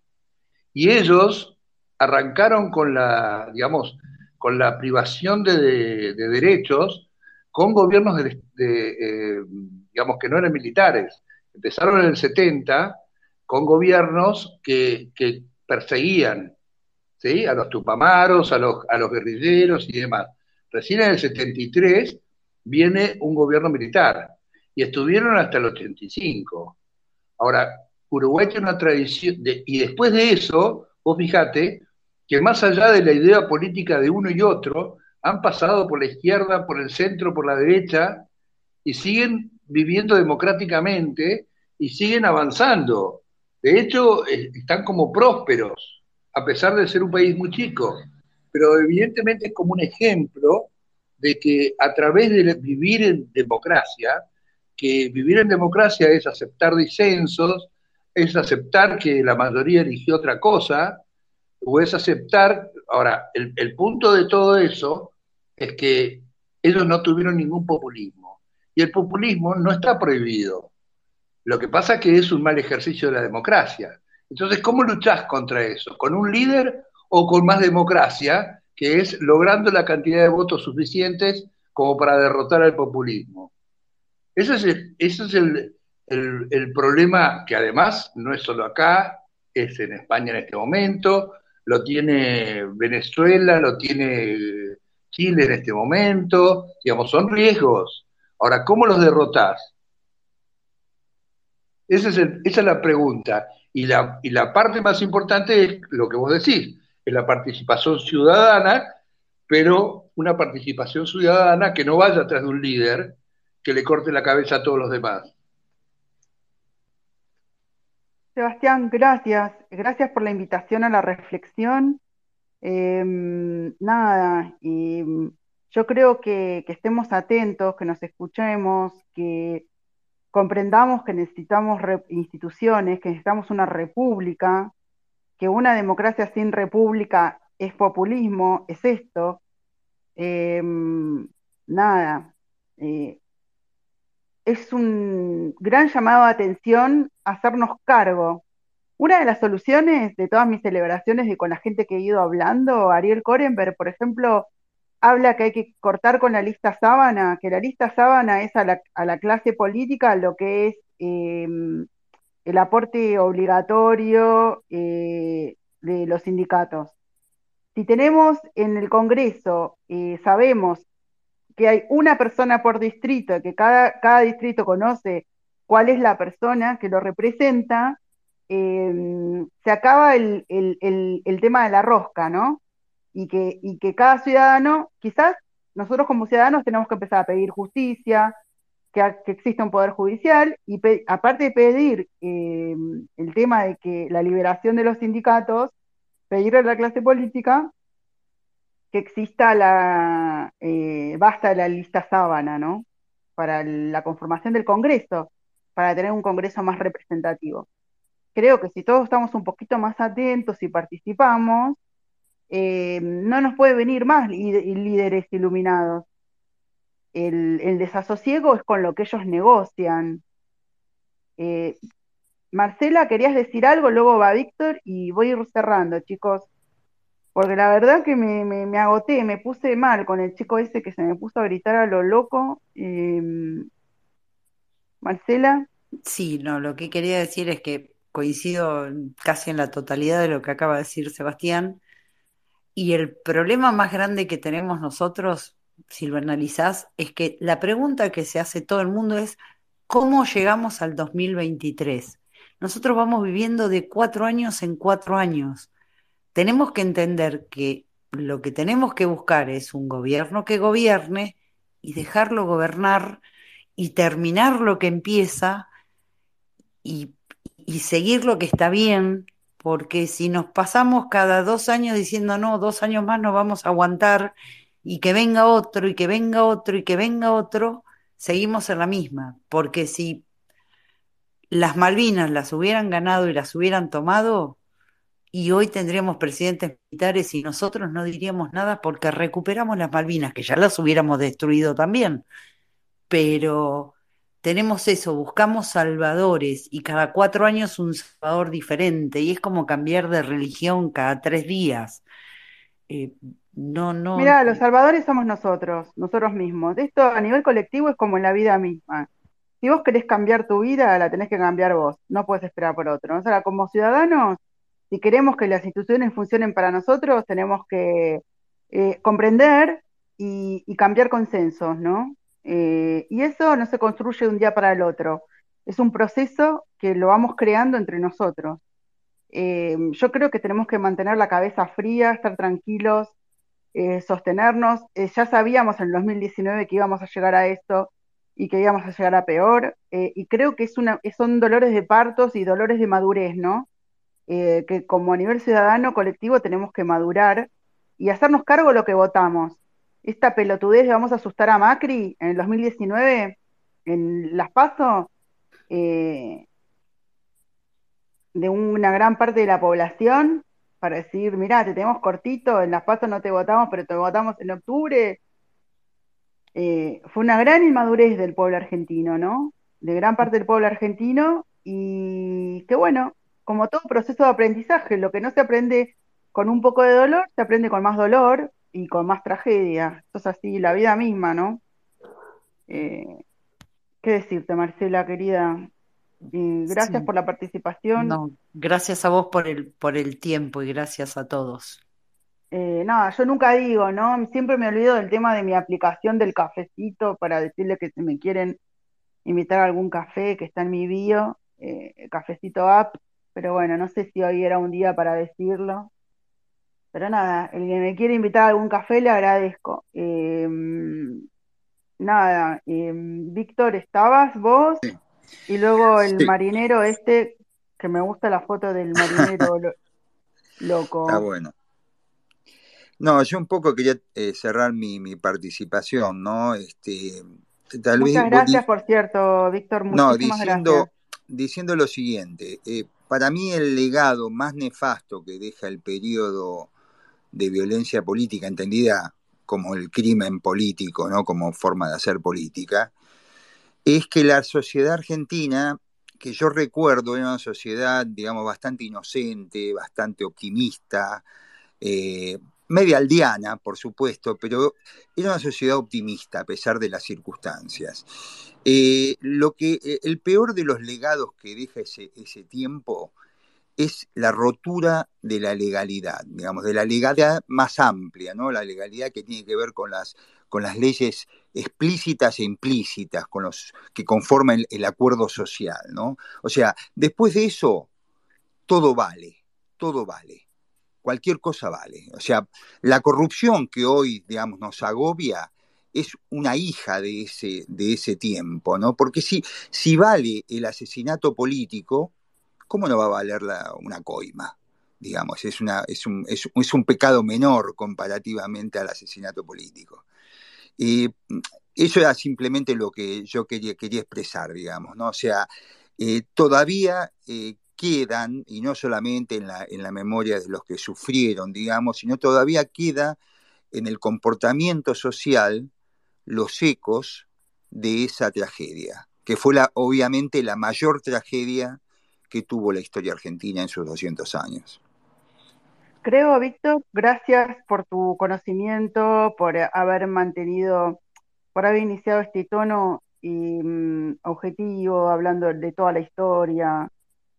Eh, me conmovió emocionarme con vos. Eh, nada. Eh, retomo y, pongo resalto esto que comentaste, Víctor. Em, estaba legitimada la violencia política, se dejó de legitimar, pero bueno, eh, es como que un mal menor eh, el tema de que es la corrupción es un camino viable, aceptable de poder, de construcción de poder. Eh, eh, en términos macroeconómicos, eh, la corrupción se lleva puesto, se ha llevado puesto en Argentina en las últimas décadas 30 veces el Banco Central. Esto tiene impacto a nivel macroeconómico. El sistema económico deja de funcionar para servir a la sociedad. Así como mm, la violencia política nos partió la vida y el corazón a muchos, que nos rozó, el tema de la corrupción también produce muerte, otras muertes, ¿no? Eh, el marinero, no sé qué querés decir. Hola, Miguel, mi nombre. Hola, Miguel, eh, buenas tardes. ¿Qué tal? Buenas tardes. Cortito, cortito, breve, voy a tratar de ser muy cortito, precisamente de lo que, justo de lo que estaban hablando. Argentina fracasa porque vive del pasado. Nosotros siempre hablamos del pasado y no, no hablamos del presente ni construimos el futuro. Hoy, 46 años atrás, estamos hablando de un relato construido y no estamos hablando de la verdad histórica, que solo tendría que ser un recuerdo para los argentinos, cuando tendríamos que estar pensando en el futuro. Bueno, ese es uno de los objetivos por los cuales armé este espacio, eh, hablar de toda la historia y, de lo conveniente que es, ¿no? El relato parcial, eh, em, lo útil que es dividir a la sociedad eh, con lealtades falsas, y cómo estar reversionando el pasado. Ahora hay todo un sector de la política que supuestamente viene a innovar, que está como reversionando los 90, así como el, kirchnerismo reversionó los 70, ahora viene todo un, un para y es como si, bueno, basta, basta. A ver, ¿qué, nos, ¿qué podemos aprender? ¿Qué nos hacemos cargo? ¿Y qué vamos para adelante? ¿Queremos una sociedad para qué? Para desarrollarnos, para crecer, para un futuro. necesitamos que, se, que, existe el Estado de Derecho, que se respete el, derecho a la vida, el derecho a la propiedad, eh, que haya justicia, eh, que haya un poder judicial, que haya un poder, un poder legislativo y un poder ejecutivo que sean independientes y bueno, en eso estamos, eh, Miguel, eh, deseando esto, por lo menos yo. Bueno, sí, es verdad. Para eso tenemos que cambiar lo que se cambió. Tenemos que cambiar la cultura peronista por la cultura nacional. Tenemos que volver a recrear la cultura nacional que nos da identidad como argentinos. Y nosotros estamos viviendo en la cultura peronista. Lo que tenemos que recuperar son las instituciones de la democracia construyendo una cultura nacional que nos una y nos identifique. Para eso hace falta un proyecto y un coraje político, que todavía no lo tenemos. Coraje político para cambiar, para cambiar los sindicatos, para cambiar la educación, para cambiar las obras sociales, para cambiar la recaudación de las cajas del Estado. Y ahí nosotros tenemos una transformación en busca de un camino mejor. Pero todos tenemos que saber que a partir del nuevo proceso democrático viene años de ajustarse el cinturón. Años de ajustarse el cinturón. Gracias. Miguel, em, estoy totalmente, total, absoluta y completamente de acuerdo. ¿Qué te voy a decir? Em, nada, hay que hacer una patriada y yo hablé de la violencia política en el sentido de trascender la polaridad. Ya tenemos que hablar como desde otro contexto, no desde un bando u otro bando, no, no, no. Esto fue múltiple, fue un consenso, como fue el consenso de la corrupción, eh, como camino de construcción, eh, etcétera, ¿no? Bueno, Brane, querido, te veo que estás ahí. Eh, hija, mi querida hija de abuela de mi Marita querida, querías decir algo.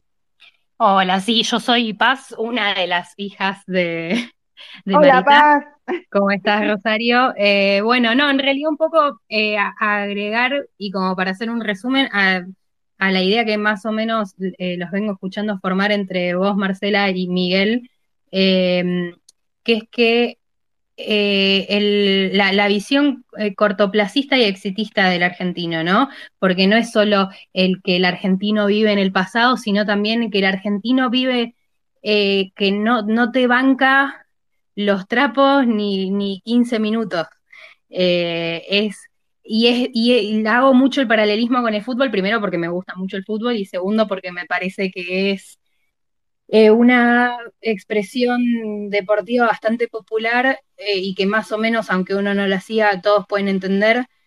Esta cosa es, se pierden tres partidos, se cambia el director técnico, eh, saliste segundo en, un mundial y salís a decir que son todos fracasados y a pedir la cabeza del técnico y de todos los jugadores, aunque tengas, y no soy mesista, al mejor jugador del mundo en el plantel. Es como, como esto, ¿no? Y es tirar por tierra eh, todo porque, ay, si no, si no se arregló en cinco minutos no sirve. Eh, y es muy difícil construir sobre esto. Yo, yo tengo 34 años y yo la verdad es que no he vivido normalidad institucional en toda mi vida.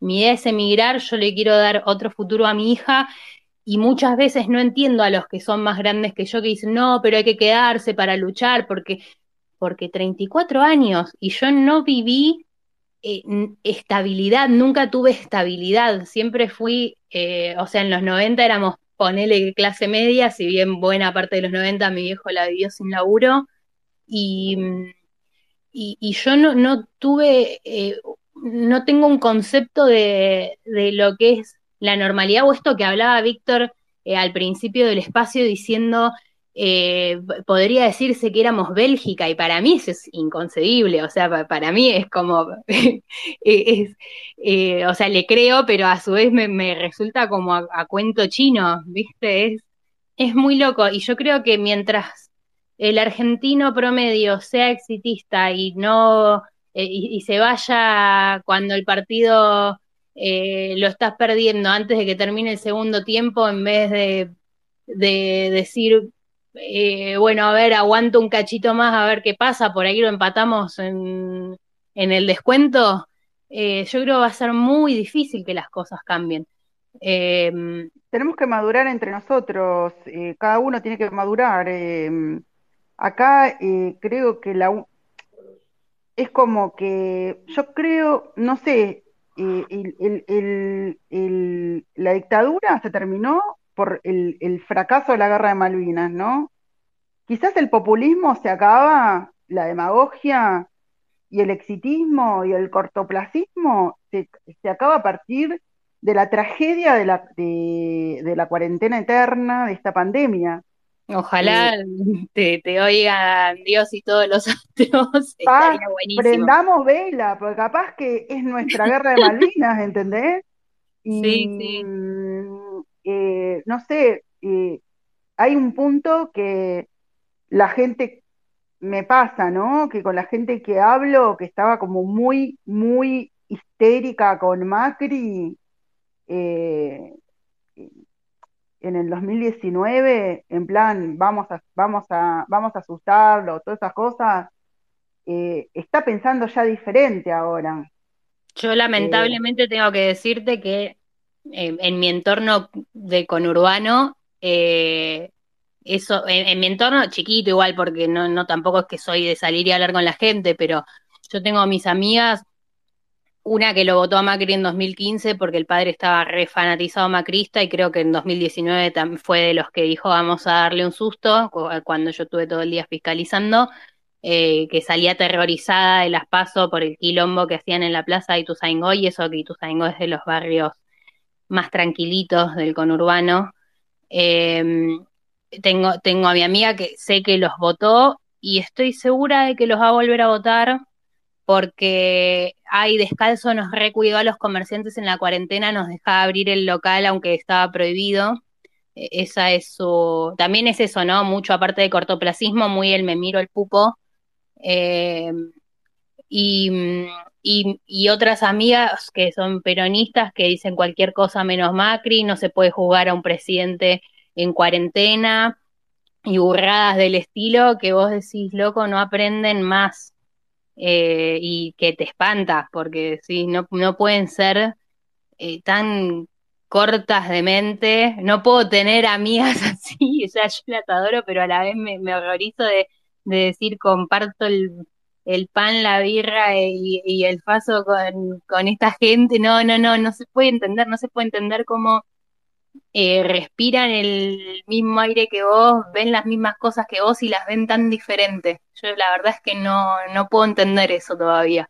Hay que trascender, ¿no? Yo qué sé, yo la única forma eh, para cambiar las cosas es cambiar la perspectiva.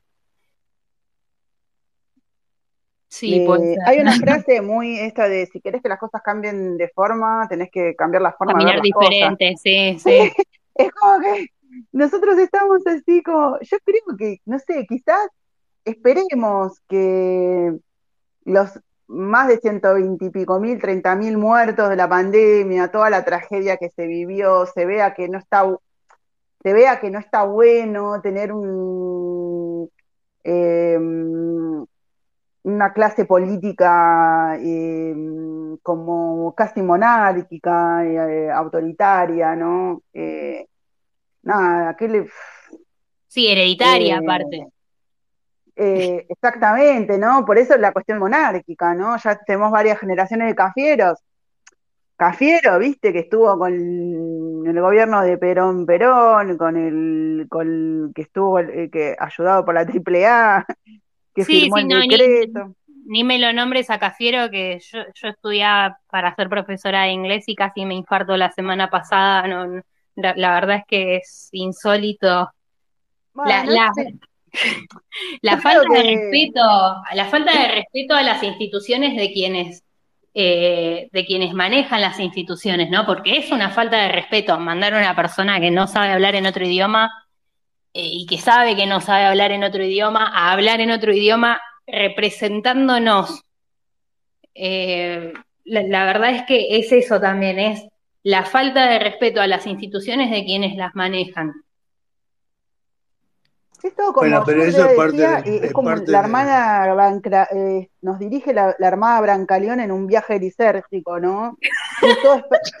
tipo, están todos de trippy y deliran, y bueno, y toda la institución periodística creada al calor del, del menemismo eh, son continuistas, ¿no? Y, y bueno, el Corea centrismo que en realidad, viste, eh, el Corea del Centro no existe, Corea del Centro queda en Corea del Norte, entonces es como... Claro, sí.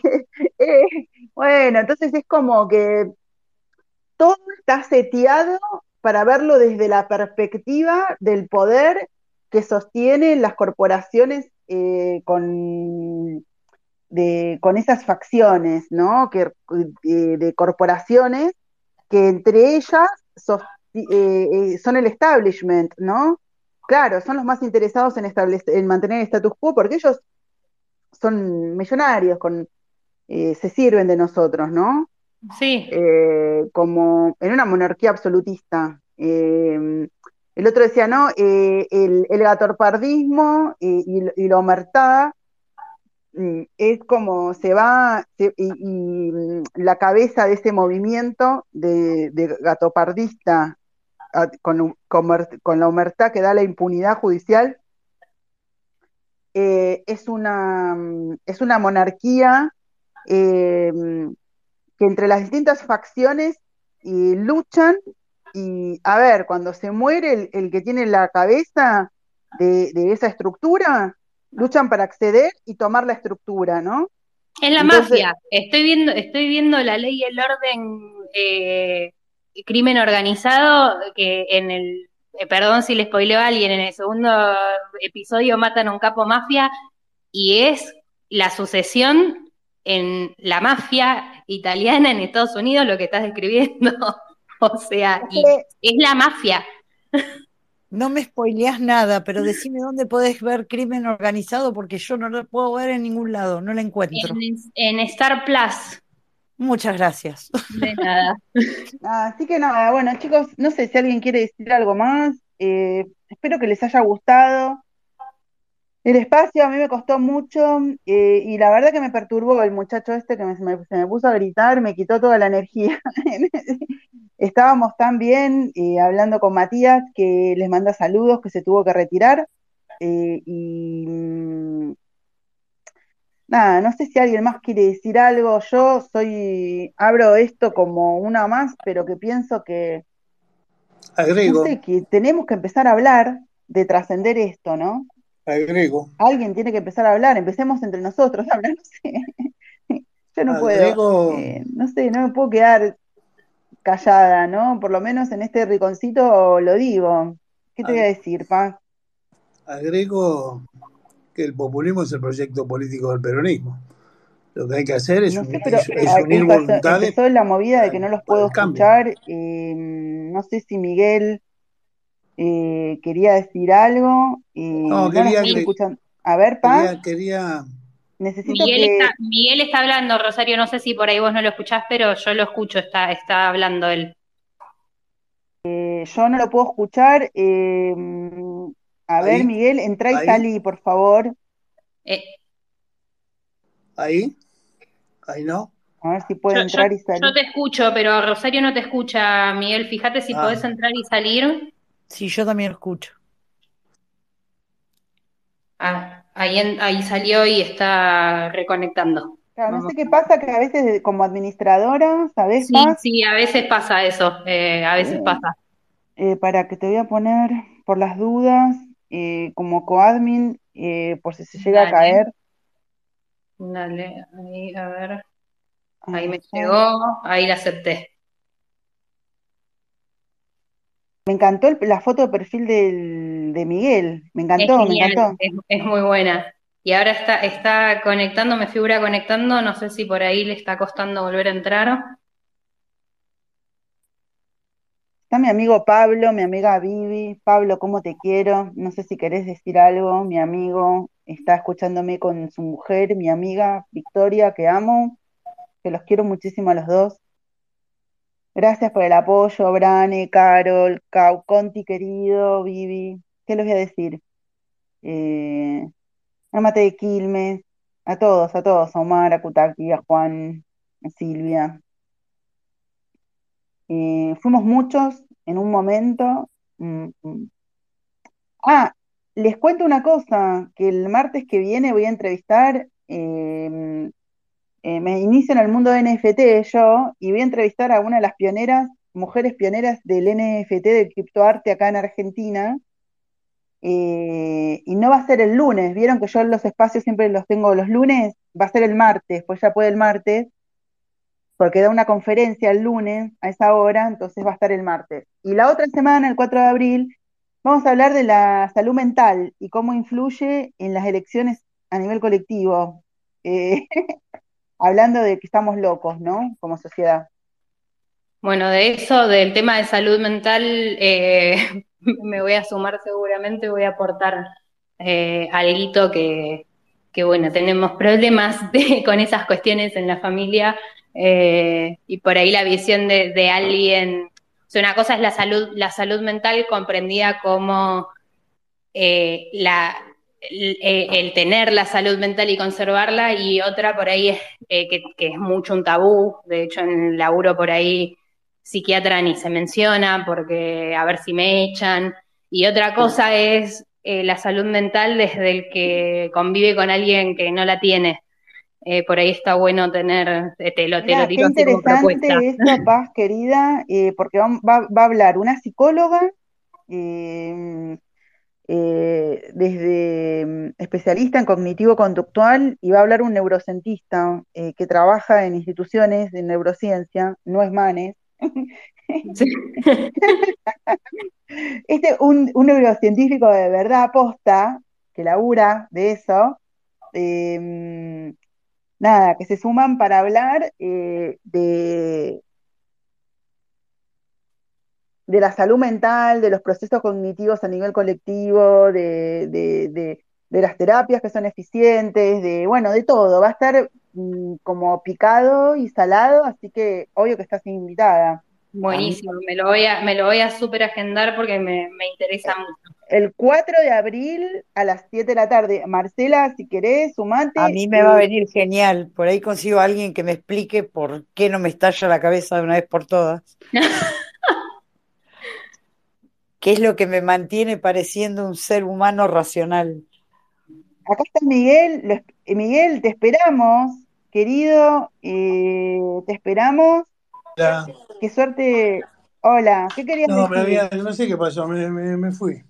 Ahora volví. No, este que hay que, el populismo es el proyecto político del peronismo, ¿no? Lo que hay que construir es, es, es un, una unión de pensamiento para poder trabajar en conjunto y, y seguir detrás de un proyecto político que, que haga cambiar el país.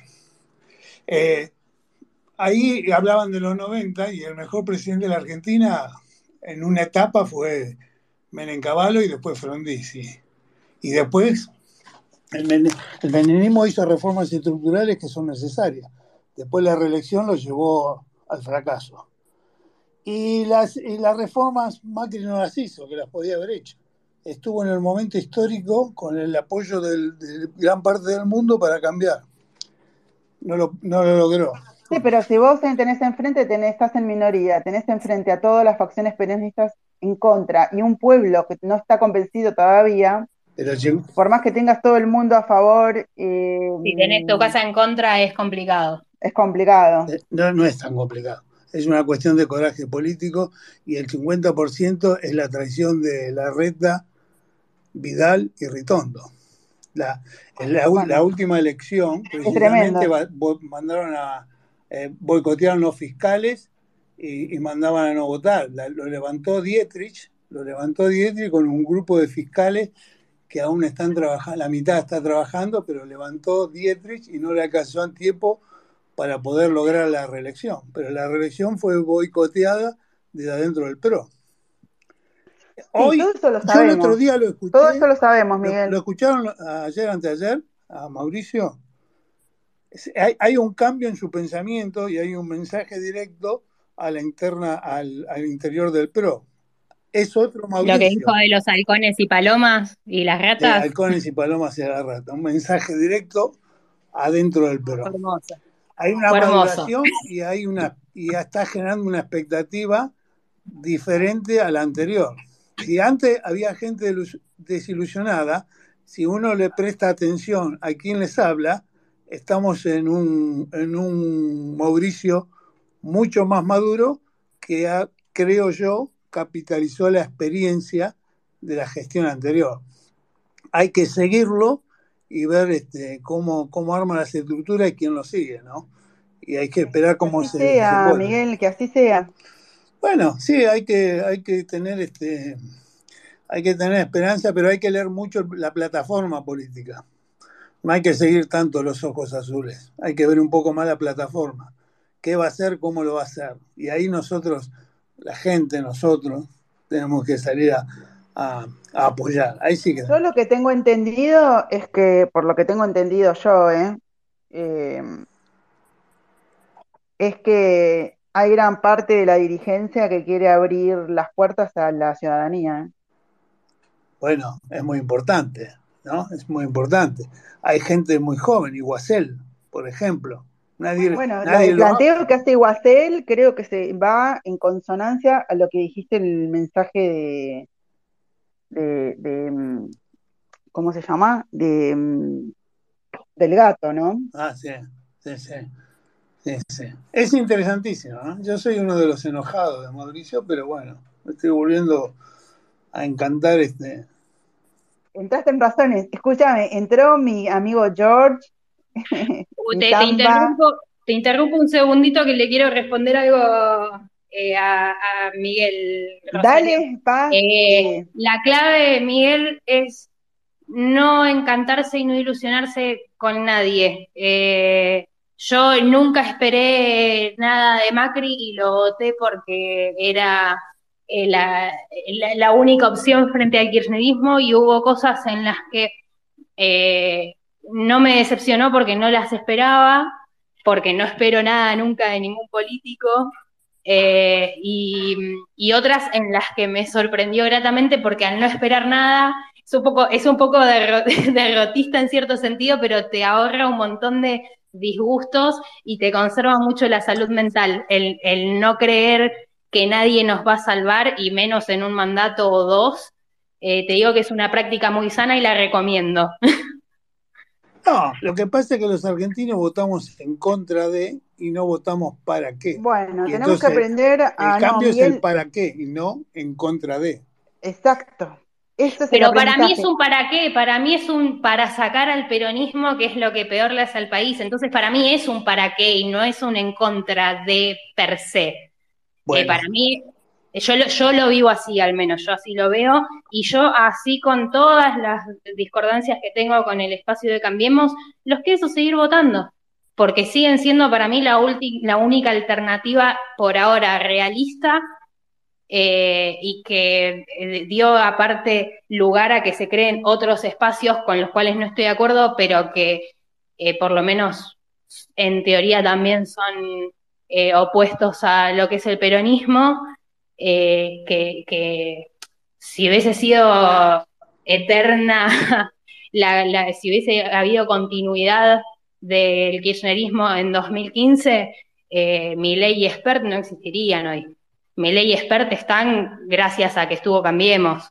Entonces, esta, esta nueva diversidad que se va abriendo, esta juventud de derecha que se va creando, es gracias a que estuvo Cambiemos, no es eh, por otra cosa si hubiese continuado el, kirchnerismo en el 2015, hoy no, estaríamos acá.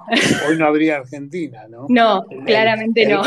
El, cambio es, votar por un proyecto político. ¿A, dónde vamos a llevar? Bueno, esperemos que la oposición nos comunique ese proyecto político y nos sumamos o no las personas, ¿no? Que querramos sumarnos o no eh, con el voto a terminar con el populismo, yo quiero saludar mucho a Jorge San Bartolomeo, que es un amigo mío, que él escribió ahora el primero de abril, no sé si llegó a Buenos Aires, pero que va a presentar un libro que se llama Azul Plata, y él escribió historias ochentosas, ahora está escribiendo eh, historias noventosas, y George, querido, quería saber si este Azul Plata, que yo este Azul Plata no lo leí de tus libros, eh, eh, si, está, si están en contexto de los 80 o de los 70, uh, se fue, me parece.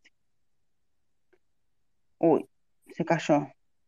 Bueno, él el primero de abril va a, presentar un libro y es una persona que, que habla, ¿no? De, que cuenta a través de relatos de la vida y a políticos, entre comillas, em, historias, ¿no? En esos contextos.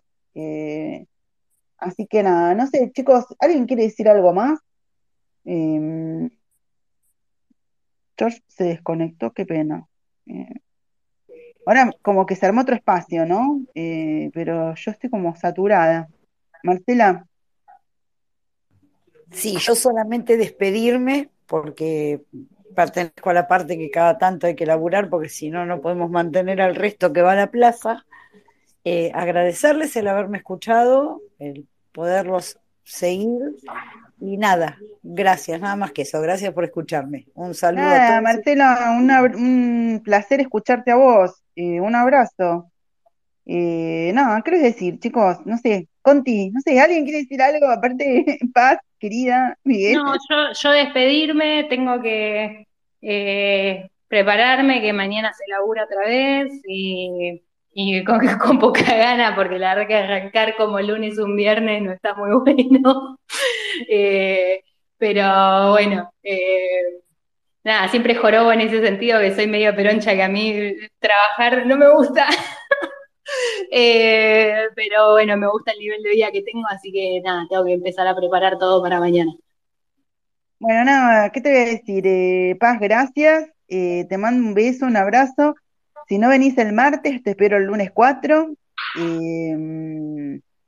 nada, cariños a todos. Yo también mañana tengo, tengo que laburar y hacer mis cosas. Y nada, gracias. Gracias por estar. Y gracias a vos eh, por, abrir los espacios siempre. Mil besos. Chao, chao, chicos. Chao, chao.